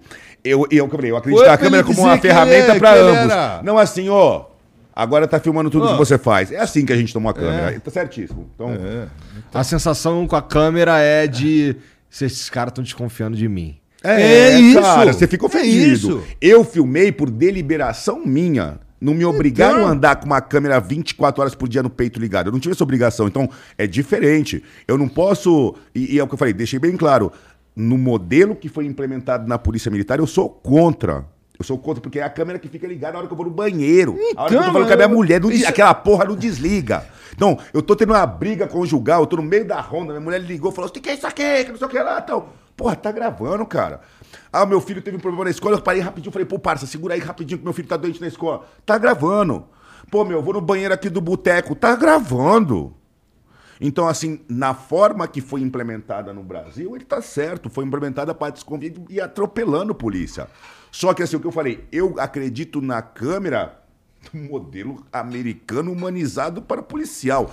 Eu vou ligar para preservar o lado A e o lado B a hora que deflagra uma ocorrência. Então, assim, ó, estamos aqui em patrulhamento de rotina. Suspeito. Câmera ligou. Porque vai começar uma situação. Eu vou na direção, polícia. Então a câmera é para filmar a situação policial. Não é para filmar se eu tô fazendo número um, número dois. Pô, foi no banheiro? Foi. E aí, puxa a gravação lá. Foi número um ou número dois? Porra, cara, a câmera grava. Ainda assim, bem que não tem cheiro a câmera. Porra, velho! É mais a real que o, que os, o- o que os policiais militares estão passando é isso. É número um, número dois, a câmera tá gravando. Então, essa câmera, a galera da PM, contra este, o modelo que foi implementado, desse modelo eu sou contra. A câmera pra filmar a ocorrência, a treta. Puta, começou a situação de roubar banco, teve tiro daqui, dali. Eu acho que ela é uma boa ferramenta. Tá. Pra- Hoje, hoje essa câmera ela tá em 100% dos policiais, militares pelo menos? Não, parece que não. Eu não tenho Não. certeza. Não tá chegando já. É. Tá chegando. Você vê, se fosse, com todo respeito, ele vai concordar comigo. Se fosse pra Polícia Civil fazer a gestão e comprar câmera pra todo mundo nesse período, não a gente não ia conseguir. Porque a Polícia Militar é muito boa de gestão, né? Então, a hora que você der a ordem e implementa a câmera, são 100 mil homens, pelo menos, mais de 100 mil. Os caras vão lá e compram e pá, pá, pá, e o negócio chega. Existe uma defasagem de homem na polícia militar também? Muito Tem. menor, porque tem a Tem comissão também. de concurso permanente. Mas a tem, eles eles estão- eles estão com Mas eles estão sempre rodando aqui, entendeu? Acabou um concurso, começa outro e não tem a trava de autorização. Aham. Gira, gira. E como é que a demora gente muito. faz pra aumentar o- o- os salários de, de toda, toda a polícia de São Paulo? Porque isso não é numa canetada, né? Tem que ter O- dinheiro. O governador Tarcísio já disse que vai, Vai, vai. pensar na história do subsídio e Aham. tal. É, Você sabe o que acontece? É, eles fazem as coisas de uma maneira, né? Foi feita até hoje assim. Ó, você tem o adicional de unha encravada. Ah. Então você ganha 50 real a mais por unha encravada. Você aposentou, sua unha não encrava mais, então você já perdeu 50. Eu queria entender uma coisa. Como é possível nós, policiais civis, quando a gente se aposenta, nós perdemos 20, 25% dos vencimentos que a gente tem. Quando eu fiz concurso lá atrás, os caras falaram para mim, ó, o dia que você se aposentar, você vai ganhar a mesma coisa que você estaria ganhando se você estivesse na ativa. Depois de 30 anos de serviço, os caras quiseram dizer para mim que não ia ser mais assim. Mudou. E eu tive que entrar com uma ação, ganhei ação para segurar. Então você vê, você já cria uma instabilidade emocional no policial. Para que você fazer um negócio desse? Então, primeiro, não derrubar o, o valor né, quando você vai se aposentar. Porque todos esses penduricalhos que você tem, que ele te dá agora, ele tira depois. Isso foi uma tática que o, que o PSDB, essa que é a, Essa que é a verdade. usou durante muitos anos para calar a boca da gente. Então, o cara que depois de 35 anos que você trabalhou aqui, você deu sua vida aqui, fez, tá, vai, vai, vai, e aí você tá velho, que os remédios custam caro. Tá certo? você vai ser chutado. Você perde 20 e tantos por cento. Aí sabe o que acontece? O cara fica ocupando o cargo lá até os Porque 75 anos. basicamente tem o salário e aí o- quando, porra, aumento disso, aumenta, pô... é? Adicional de Aí salubridade. Adicional de salubridade. É. Ah, Se aposentou, você não tem mais como ter insalubridade, então tira. Adicional de periculosidade. Você está aposentado, tira. Tira. Vale coxinha. Ah, come na tua casa. Igor, a hora que os caras terminam de fazer a faxina do teu Cara. salário, pô, pô, pô, cadê o salário, porra? Saudade do Vale O Coxinha. cara perde, o cara perde. então. Entendeu? Você perde tudo, Não cara. pode, a não gente não, pode, é respeitado. A gente não é respeitado. Tem muita coisa pra arrumar. Eu, a- eu vou embora com a palavra que, o- que o doutor Hélio falou hoje: choque de gestão, cara. Essa palavra entrou na minha mente porque é isso. E é um choque de gestão multidisciplinar. Tem que Mas, mudar ó, lei, posso falar salário, urbanização, uma faixa. Ó. Bum. E tem mais que eu estou falando para você. Esse choque de gestão nós temos que fazer. Eba, Eu, cara. eu não tenho que depender, com todo o Não. respeito do mundo, do governador ou do, do secretário. Não, a gente tem que fazer Eu tenho que fazer o choque de gestão dentro da Polícia Civil, É a Polícia Militar fazer dentro da Polícia Militar. Entendeu o que eu quero dizer? Eu tenho que Eu sei como funciona aquilo. Muito, com todo o respeito do mundo. Né? Muito mais do que os outros que estão fora. Eu estou lá dentro há 30 anos, eu tenho que saber como é que isso aqui funciona. Como é que eu vou gerir isso aqui? É isso Eu tenho que dar esse choque de gestão e fazer isso funcionar É nossa responsabilidade. Entendeu? Aumentar a quantidade de crimes que a gente esclarece. Tudo. Porque a, a- a parte que a gente faz da repressão, quando você esclarece o crime e você bota o cara na cadeia, ele para de roubar. É óbvio que vai baixar. Ó, sair, vou falar um tá negócio para você. Ó, olha o que eu vou te falar. A polícia consegue controlar todos os índices de criminalidade, mas ela não consegue controlar a violência. São duas coisas diferentes. Se eu tenho uma rua que está tendo 10 roubos por dia nessa rua, se eu colocar a polícia militar lá, vai parar os roubos que os caras não vão mais roubar. Se a Polícia Civil for lá, fizer uma investigação e prender todos os caras, também diminui, cai o- índice. Então o índice de criminalidade cai. Agora, como é que você quer que eu impeça o pai de jogar a filha pela janela? Como é que você quer que eu impeço a filha de abrir a porta para os caras ir lá e marretar a cabeça do pai e da mãe dela dentro de casa? Então você tem que ter um policial na porta de cada um. Violência é violência, são coisas diferentes. A violência nós temos que estudar de que maneira nós vamos fazer com todo mundo, inclusive com as forças de segurança.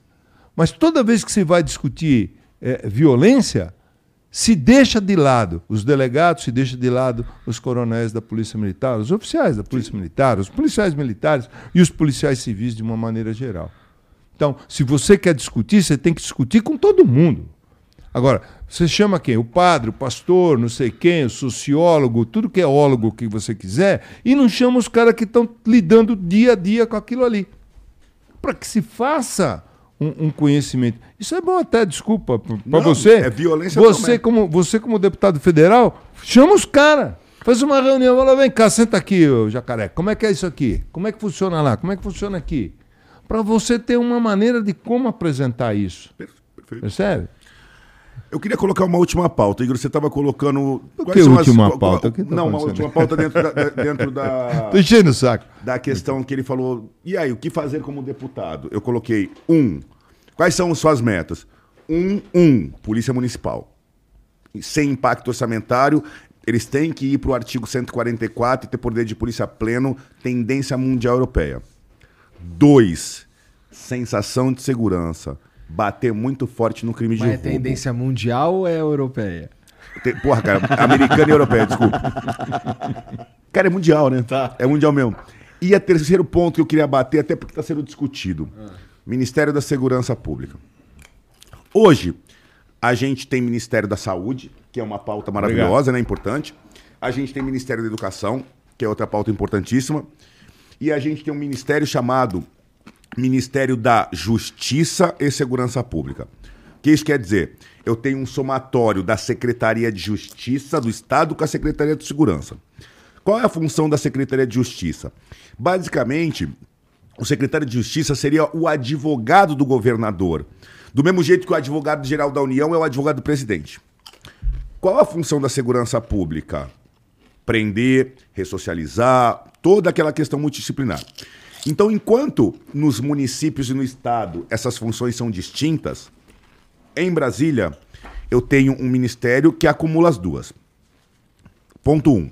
Ponto 2. Orçamento. Para você ter uma noção. O orçamento do Ministério da Justiça e Segurança dos dois hoje gira em torno de 20 bilhões para atender os 27 estados, para atender o Brasil e, e- e- e o Distrito Federal. Vi- 20 bi. O orçamento da Secretaria de Segurança de São Paulo é em média 20. Em média 20. Para cuidar da Polícia Militar, da Polícia Civil e da Superintendência de Polícia Técnico-Científica. A gente gasta no Estado 5%, quase 5% do orçamento geral com segurança pública. A União não gasta nem 0,3% com segurança. Então, assim, os dois candidatos, presidente Bolsonaro e Lula, durante as campanhas, falaram que iam criar um Ministério da Segurança Pública autônomo. E eu olho para a câmera e falo: eu vou cobrar. Eu vou cobrar muito o, o presidente eleito, porque não dá mais para não ter um ministério autônomo. E não dá mais para eu ter um orçamento pífio. Como é que eu melhoro segurança? Como é que eu melhoro o salário com essa migalha? Como é que um país co- como o Brasil, que tem a, a sensação de insegurança como um dos maiores problemas, é, consegue investir menos de 1% do orçamento federal em segurança pública? Entendeu? Então, assim, o terceiro ponto, o que eu falei, ponto um, Polícia Municipal, o roubo. E o terceiro ponto, enquanto não for criado, eu não vou parar de bater, eu não vou parar de encher o saco.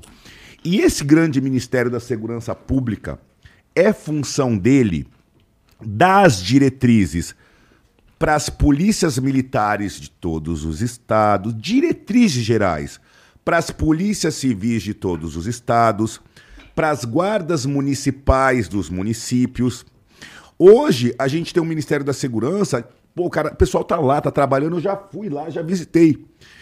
E só que assim, é, lá dentro do ministério tá a FUNAI, Fundação Nas... é Justiça e Segurança, né? É, tá a Secretaria Nacional de Segurança Pública. Então assim, eu, eu- o presidente eleito ele tem que parar. Ele tem que desenhar um ministério. Eu tenho, não tô nem me oferecendo, mas existem projetos já. Eu tenho um projeto próprio que eu desenhei. Eu de- desenhei uma diretoria nacional de polícias civis, diretoria nacional de polícias militares. E além de criar, não adianta criar no papel. Ele tem que criar, colocar um ministro que se comunique com todas as polícias, né? E ele tem que dar dinheiro. E aí, esse ministério, ele vai subsidiar quem precisa. Por exemplo, quando eu falo de polícia municipal, de GCM, eu não posso cobrar do prefeito que ele tem uma GCM extremamente aparelhada, armada, não tal, se eu não der orçamento para ele. E esse prefeito não tem que buscar dinheiro para fazer segurança pública no Ministério das Cidades, nem no Ministério do Turismo.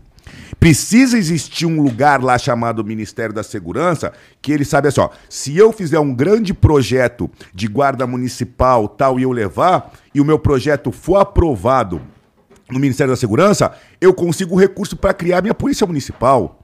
Então, hoje em dia, é, nenhuma polícia estadual. Existem programas recursos hoje no Ministério da Segurança. Mas é o que eu falei, uma coisa feita em cima de 0,3%, uma coisa que não tem uma coordenação. Então, se é para a gente começar a fazer segurança pública com seriedade, vamos começar por cima. Então, assim, quer reformar a segurança pública do Brasil? Dá uma canetada, cria um ministério autônomo.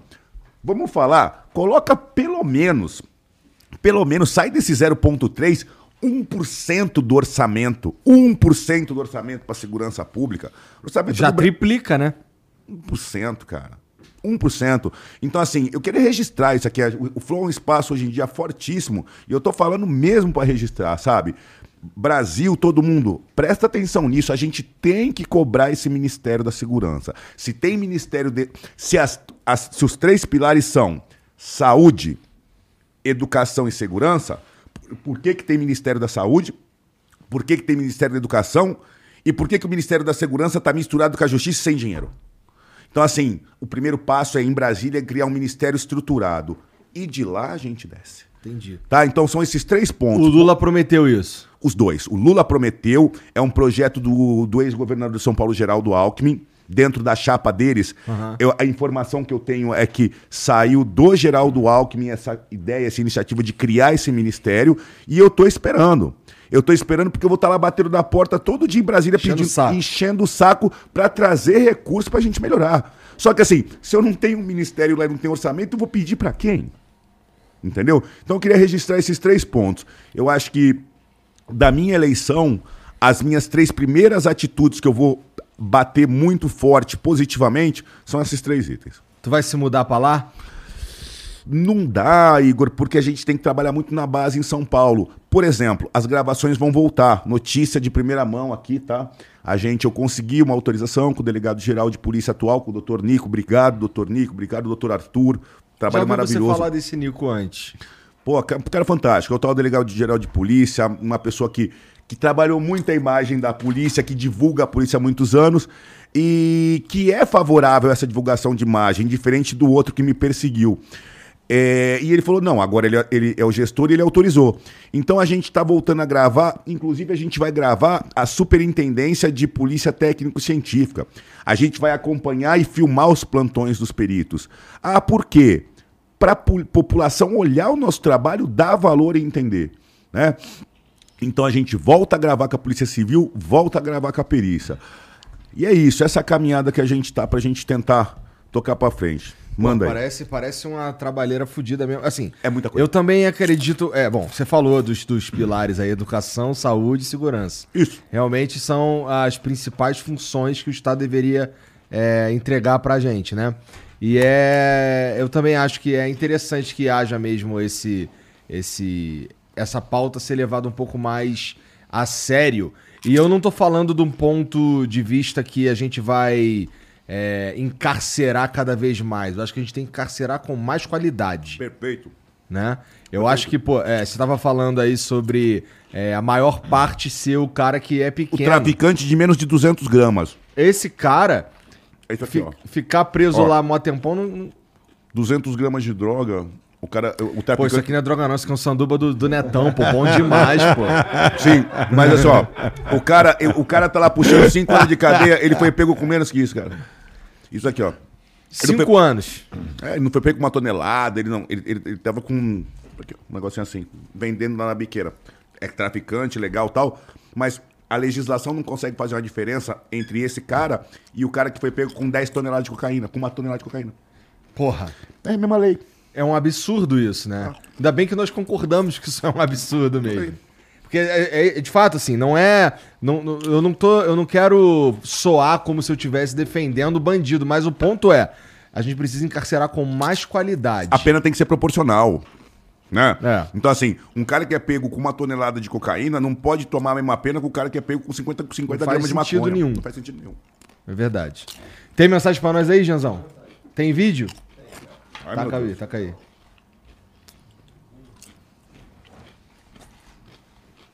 Eu vou abrindo aqui enquanto tu bota o vídeo, enquanto tu pega o vídeo aí. Puta, acho que. Tá. Salve, salve família. Da Cunha, seguinte, essa sua proposta de pegar, botar 10 anos, por exemplo, para um crime de assalto, ela vai contra a nova proposta da presidência do governo que foi apresentada, que é o desencarceramento, enfim, como na Califórnia aconteceu, que é uma proposta parecida, que é não vai ter crime se você colocar que as pessoas podem roubar até 900 dólares, que é muita coisa. Como você acha que vai ser aqui? Olha, assim, eu vi as cenas dos saques da Califórnia, as pessoas entrando no supermercado e o cara enchendo a sacola e saindo, ninguém se movendo. E aquilo pra mim beira anarquia, beira o caos total. É, eu tenho certeza que a polícia de São Paulo e o Estado não vai aceitar isso, tá? Porque não tem como eu cumprir uma ordem que manda eu deixar o ladrão solto. Então eu acho que é, essa realidade não cabe no Brasil e o lugar de ladrão é na cadeia. Não vai passar, não. É. Ah, não dá. Nossa cultura não aceita. Quando a gente fala em política de, política de desencarceramento, eu vou dar um exemplo do, go- do governo PT. Tá. Acabei de dar esse exemplo. O governo PT, na gestão Dilma, viu que as cadeias estavam muito cheias e não tinham mais vagas. E aí eles queriam fazer alguma política de desencarceramento. Eu acompanhei. O que, que foi feito? A minha reclamação inicial do programa. Os crimes que aceitavam a troca de cadeia por outra pena eram os com a pena de até dois anos. E o que, que o governo Dilma fez? Ampliou para quatro anos. O problema é que tem um monte de crime sinistro que, Aqui. acaba, que acaba salvo por essa parada. Quando ela aumentou, ela tirou muito crime ruim. Só que ela diminuiu a vaga. Agora, isso tudo aconteceu por um debate de política criminal. Tinha um debate em pano de fundo. Qual era o debate? Era não ter mais vaga, as cadeias estavam cheias. Por que que estava cheia? Quem estava enchendo? O pequeno traficante. Então, ao invés de eu desencarcerar, de eu fazer essa política de soltar um monte de outros crimes, eu não podia ir na lei de tráfico de entorpecentes e mexer nela de modo que o cara que foi preso traficando com uma quantidade de até X tantos anos, um quilo tantos, 100 quilos, se eu tivesse uma graduação objetiva na lei de entorpecentes, essa lotação da cadeia ia cair. Porque a lotação da cadeia, a lotação do cárcere brasileiro é feita do pequeno traficante. Só que em vez de eles atacarem a lei de entorpecentes e fazerem uma graduação, eles atacaram o outro lado, Que é mais rápido. que é mais rápido e fez uma política de, de desencarceramento mesmo péssima. Então, assim, a gente tem que bater no lugar certo. E a minha função como deputado federal eleito é estar fiscalizando isso com a bancada e analisando, falando isso aqui a gente aceita, isso aqui a gente não aceita. Tá? Mas o, o, o problema do cárcere hoje em dia, na minha opinião, das lotações da- das cadeias, É a gente é a lei de entorpecentes que não tem uma graduação. Só para arrematar, os grandes estudiosos têm várias críticas a esse negócio de colocar graduação. Fala assim: ah, se você falar então que mais de um quilo, menos de um quilo, o cara pica, fraciona tal. Atenção, estudiosos da USP, a- são critérios objetivos e subjetivos. Então, hoje a gente tem uma legislação só com critério subjetivo. Eu vou analisar se você estava perto da escola, se você estava com dinheiro vendendo ou não. Se eu colocar o critério objetivo de peso e quantidade de entorpecentes, mas não tirar o subjetivo, eu consigo chegar na verdade da mesma forma. Ainda que o cara queira mudar as porções de droga. Entendeu? Então, assim, o que falta é coragem de enfrentar a mudança da lei. Ter coragem para fazer o choque de gestão. Tem que ter coragem. É muito mais fácil deixar como tá. O Carlos EBG. Maneiro esse sanduba, não é? Bom. Bom, bom. Carinha do Bressan. Puta fome, meu. Então, esse é do Netão, cara. O Netão, ele ficou famoso na internet fazendo churrasco. Santista. E aí agora... É, exatamente, É nóis, Santista. é nóis. Muito bom mesmo. É. E agora ele tá com, com um. Com, com a... Mas não quero mais um, não. Obrigado. Tá. Não ia te dar o meu também, não. Vou tomar o sanduíche do gordo, tá. Calma, toma gente. na mão não- foi, não foi um bullying, foi uma brincadeira com um amigo. É, né? Hoje tem que tomar esse Nossa cuidado. senhora, vai lá, É. da manhã. O Carlos ZBG mandou. Passei em frente à delegacia 69, morei muito tempo em frente. É, saber que da Cunha estava lá dava a sensação de segurança. E lá está reformando. Lá o que seria se o senhor souber. E lá está reformando lá o que seria se o senhor souber. Não fez muito sentido aqui. Quer Não. saber o que vai ser lá, tá reformando. Acho Ah, que tá, é isso que tá. ele tá falando. É a reforma do prédio, é isso que tá acontecendo. não é que vai mudar a função, ela só Não, vai ser vai reformada. continuar. Vai ser a delegacia seccional e o 69 DP vai continuar. Atualmente está funcionando no 50 DP parte do carro. Tu trabalhava no 69? Não, eu trabalhava embaixo do 69. Quem estava em cima do 69 era o chefe. É. Que delícia. Maravilhoso. Maravilhoso. Era era o gostoso. 69 de baixo, ele era o 69 de cima. Aí encaixava, né, velho? Os Tava em cima do 69 e embaixo. Pior que é verdade, né? Sabia? Pior que é verdade. Assim, ó, tinha o térreo, primeiro andar e o segundo. Eu, né, ficava lá no porão, lá no térreo, né? No primeiro andar era 69 DP e no- em cima era a chefia da seccional. Entendi, Realmente entendi. era isso. Entendi. Não, Todo mundo já entendeu. É, não, não, não, não tinha um- um- uns polícia lá, quinta série, que fazia piadinha com o fato de ser 69, não? Devia ter, né? Polícia é piada com tudo, né? O dia inteiro. Né? O Espancachota mandou aqui, ó.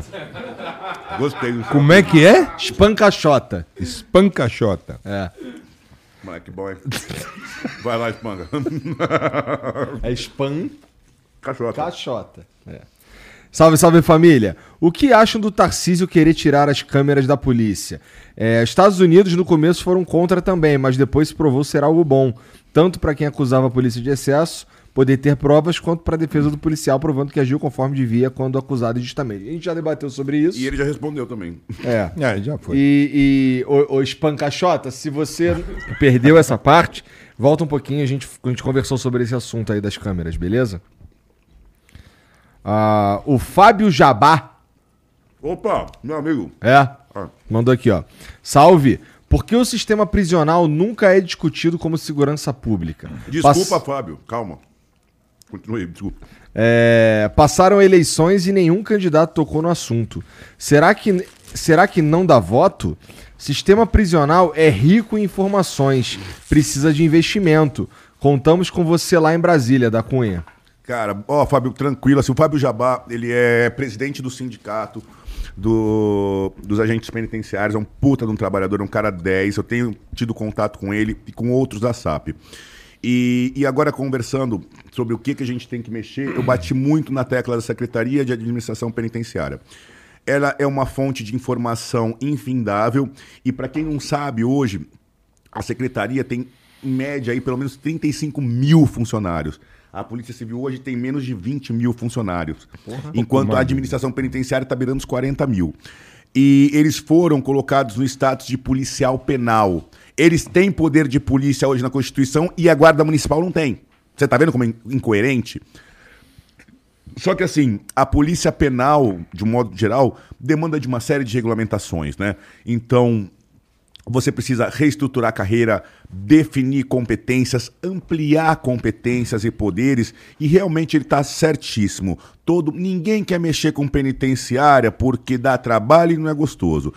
E então assim, não tem como no Ministério da Segurança Pública não tá uma também e tá no meu projeto, tá, Fábio? Uma diretoria nacional de administração penitenciária já existe. Você tem que ter uma coordenação de presídios e é o que o, o doutor Hélio falou isso. Pô, a segurança pública ela é complexa, ela é grande. Tá vendo? Fala. Ela começa, a segurança pública ela começa lá no moleque na prevenção e ela termina no, no final da execução da pena. Todos os órgãos desse circuito estão na segurança pública.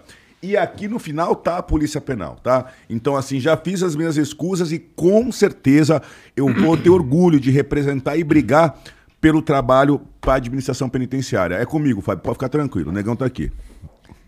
Ah, o Carlos EBG mandou mais uma aqui, ó.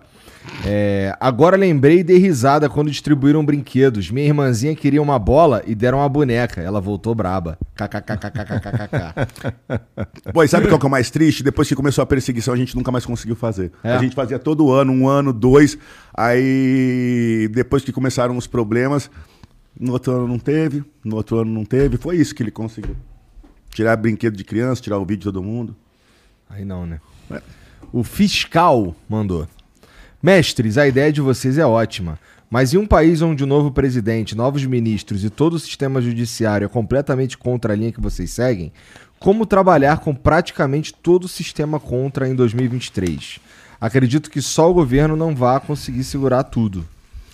Eu já eu tenho sido perguntado disso constantemente Mas hoje. eu acho que ele tá enganado nesse sentido. Exatamente. Também acho. Cara, é democracia, é diálogo. É. nossa função de deputado convencê-los e mostrar o melhor caminho para a população.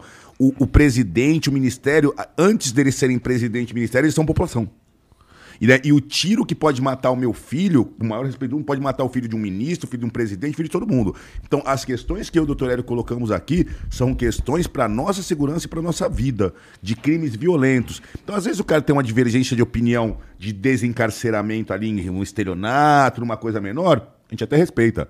Mas um 5-7 cano na cara é igual para todo mundo. Você sabe que tem. As pessoas precisam começar a compreender que o poder legislativo é mais importante do que o executivo. Elas não têm essa noção. Elas acham que o presidente verdade. pode tudo, que o governador pode tudo. Se a Assembleia vetar, está vetado. Se o Congresso vetar, está vetado. Então, não funciona assim. Por isso Centrão tem que tá ter lá, o pô. diálogo, tem que ter a conversa. Tem, né? Que entender o Centrão que tá lá, acontecendo. chefe. Oi? Tu, tu Centrão tá lá, vai pô. estralar uns orçamentos secretos, cara? Não, mas assim, você tem um bloco ali pra pegar. Se você tem uma ideia, uma ideia muito ruim pro país, tem um bloco ali pra, pra melar, meu. Tu não, Não, tem não- cara de orçamento secreto, não, cara. Não. Não, orçamento secreto não, para com isso. Pelo amor de Deus. Não me arruma mais rico, não, Igor. Tô em paz. Vou cobrar, hein? Pode cobrar. Pode vir, pode vir. É, uma parada interessante que eu saio daqui hoje sabendo exatamente é, quais, pelo menos eu sei quais são os teus principais pontos. São esses três pontos, cara. Eu deixei muito claro porque não dá pra fazer muita coisa. Então, assim, e na verdade eu inverti a ordem, porque o meu grande objetivo é o ministério. Eu acho que a gente tem que começar por cima. Eu acho que se o presidente da República tiver a atitude de deixar a segurança pública autônoma e aumentar o orçamento, ele sinaliza para um grande trabalho de segurança pública para o país inteiro. Se ele não mexer em nada lá em cima, a gente vai trabalhar muito ainda, mas assim, pô, como é que fica? Bem mais complicado. É mais complicado. Aonde eu busco recurso? Pois é. Em que porta que eu bato? Eu quero melhorar a segurança da minha cidade. Eu vou. No... Onde senhor mora? O endereço senhor, pra gente passar aqui. Mairim. Então, é, toca lá na casa do doutor Eli Mairink, e, entendeu? Porra, cara. E você que não mande projeto pra Entendeu? Mairim, que É emenda pra lá, que você vai ver só. Não é? Mairim, São Roque. Gente, muito obrigado por virem aí conversar comigo. Obrigado, nossa. Bom, então, é, fala aí, como é que tuas redes sociais ainda estão as mesmas? Como é que Redes é? sociais são as mesmas, meu telefone é o mesmo, número, não alterei número, não comprei um telefone disso ou aquilo, treino na mesma academia, só fui despejado do apartamento que eu morava e tô morando em outro, mas tá tudo certo já, que agora já paguei as contas, tá tudo em paz. Nada, nada mudou, cara. Mas fala aí pra quem tá só ouvindo aí. Dele- tô- Arroba Delegado da Cunha, Facebook, Instagram YouTube e Twitter. E agora tá tudo verificado. Pode ficar tranquilo que quando digitar já cai no negão já. Boa. E tu, Bressan? O meu é praticamente a mesma coisa, só que é delegado Hélio Bressan, arroba delegado Hélio Bressan. Em tudo quanto é lugar? Instagram, TikTok, onde você quiser. Pode me procurar Boa. que eu vou estar sempre lá em todas as redes sociais eu tô. Tá. Bom, se você tá assistindo esse vídeo aqui no YouTube, significa que dá pra você clicar no comentário fixado aqui que a gente vai colocar as redes sociais deles, tá bom? É, segue lá os caras. Aproveita e segue a gente também. Eu e o Jean também tá aqui no- no- na descrição. Entra no nosso Discord, tá na descrição aí. É, dá o like, se inscreve e a gente se vê. Se não for amanhã, depois de amanhã. Tá bom? É, obrigado pela moral aí, todo mundo. E até lá. Um beijo. Tchau.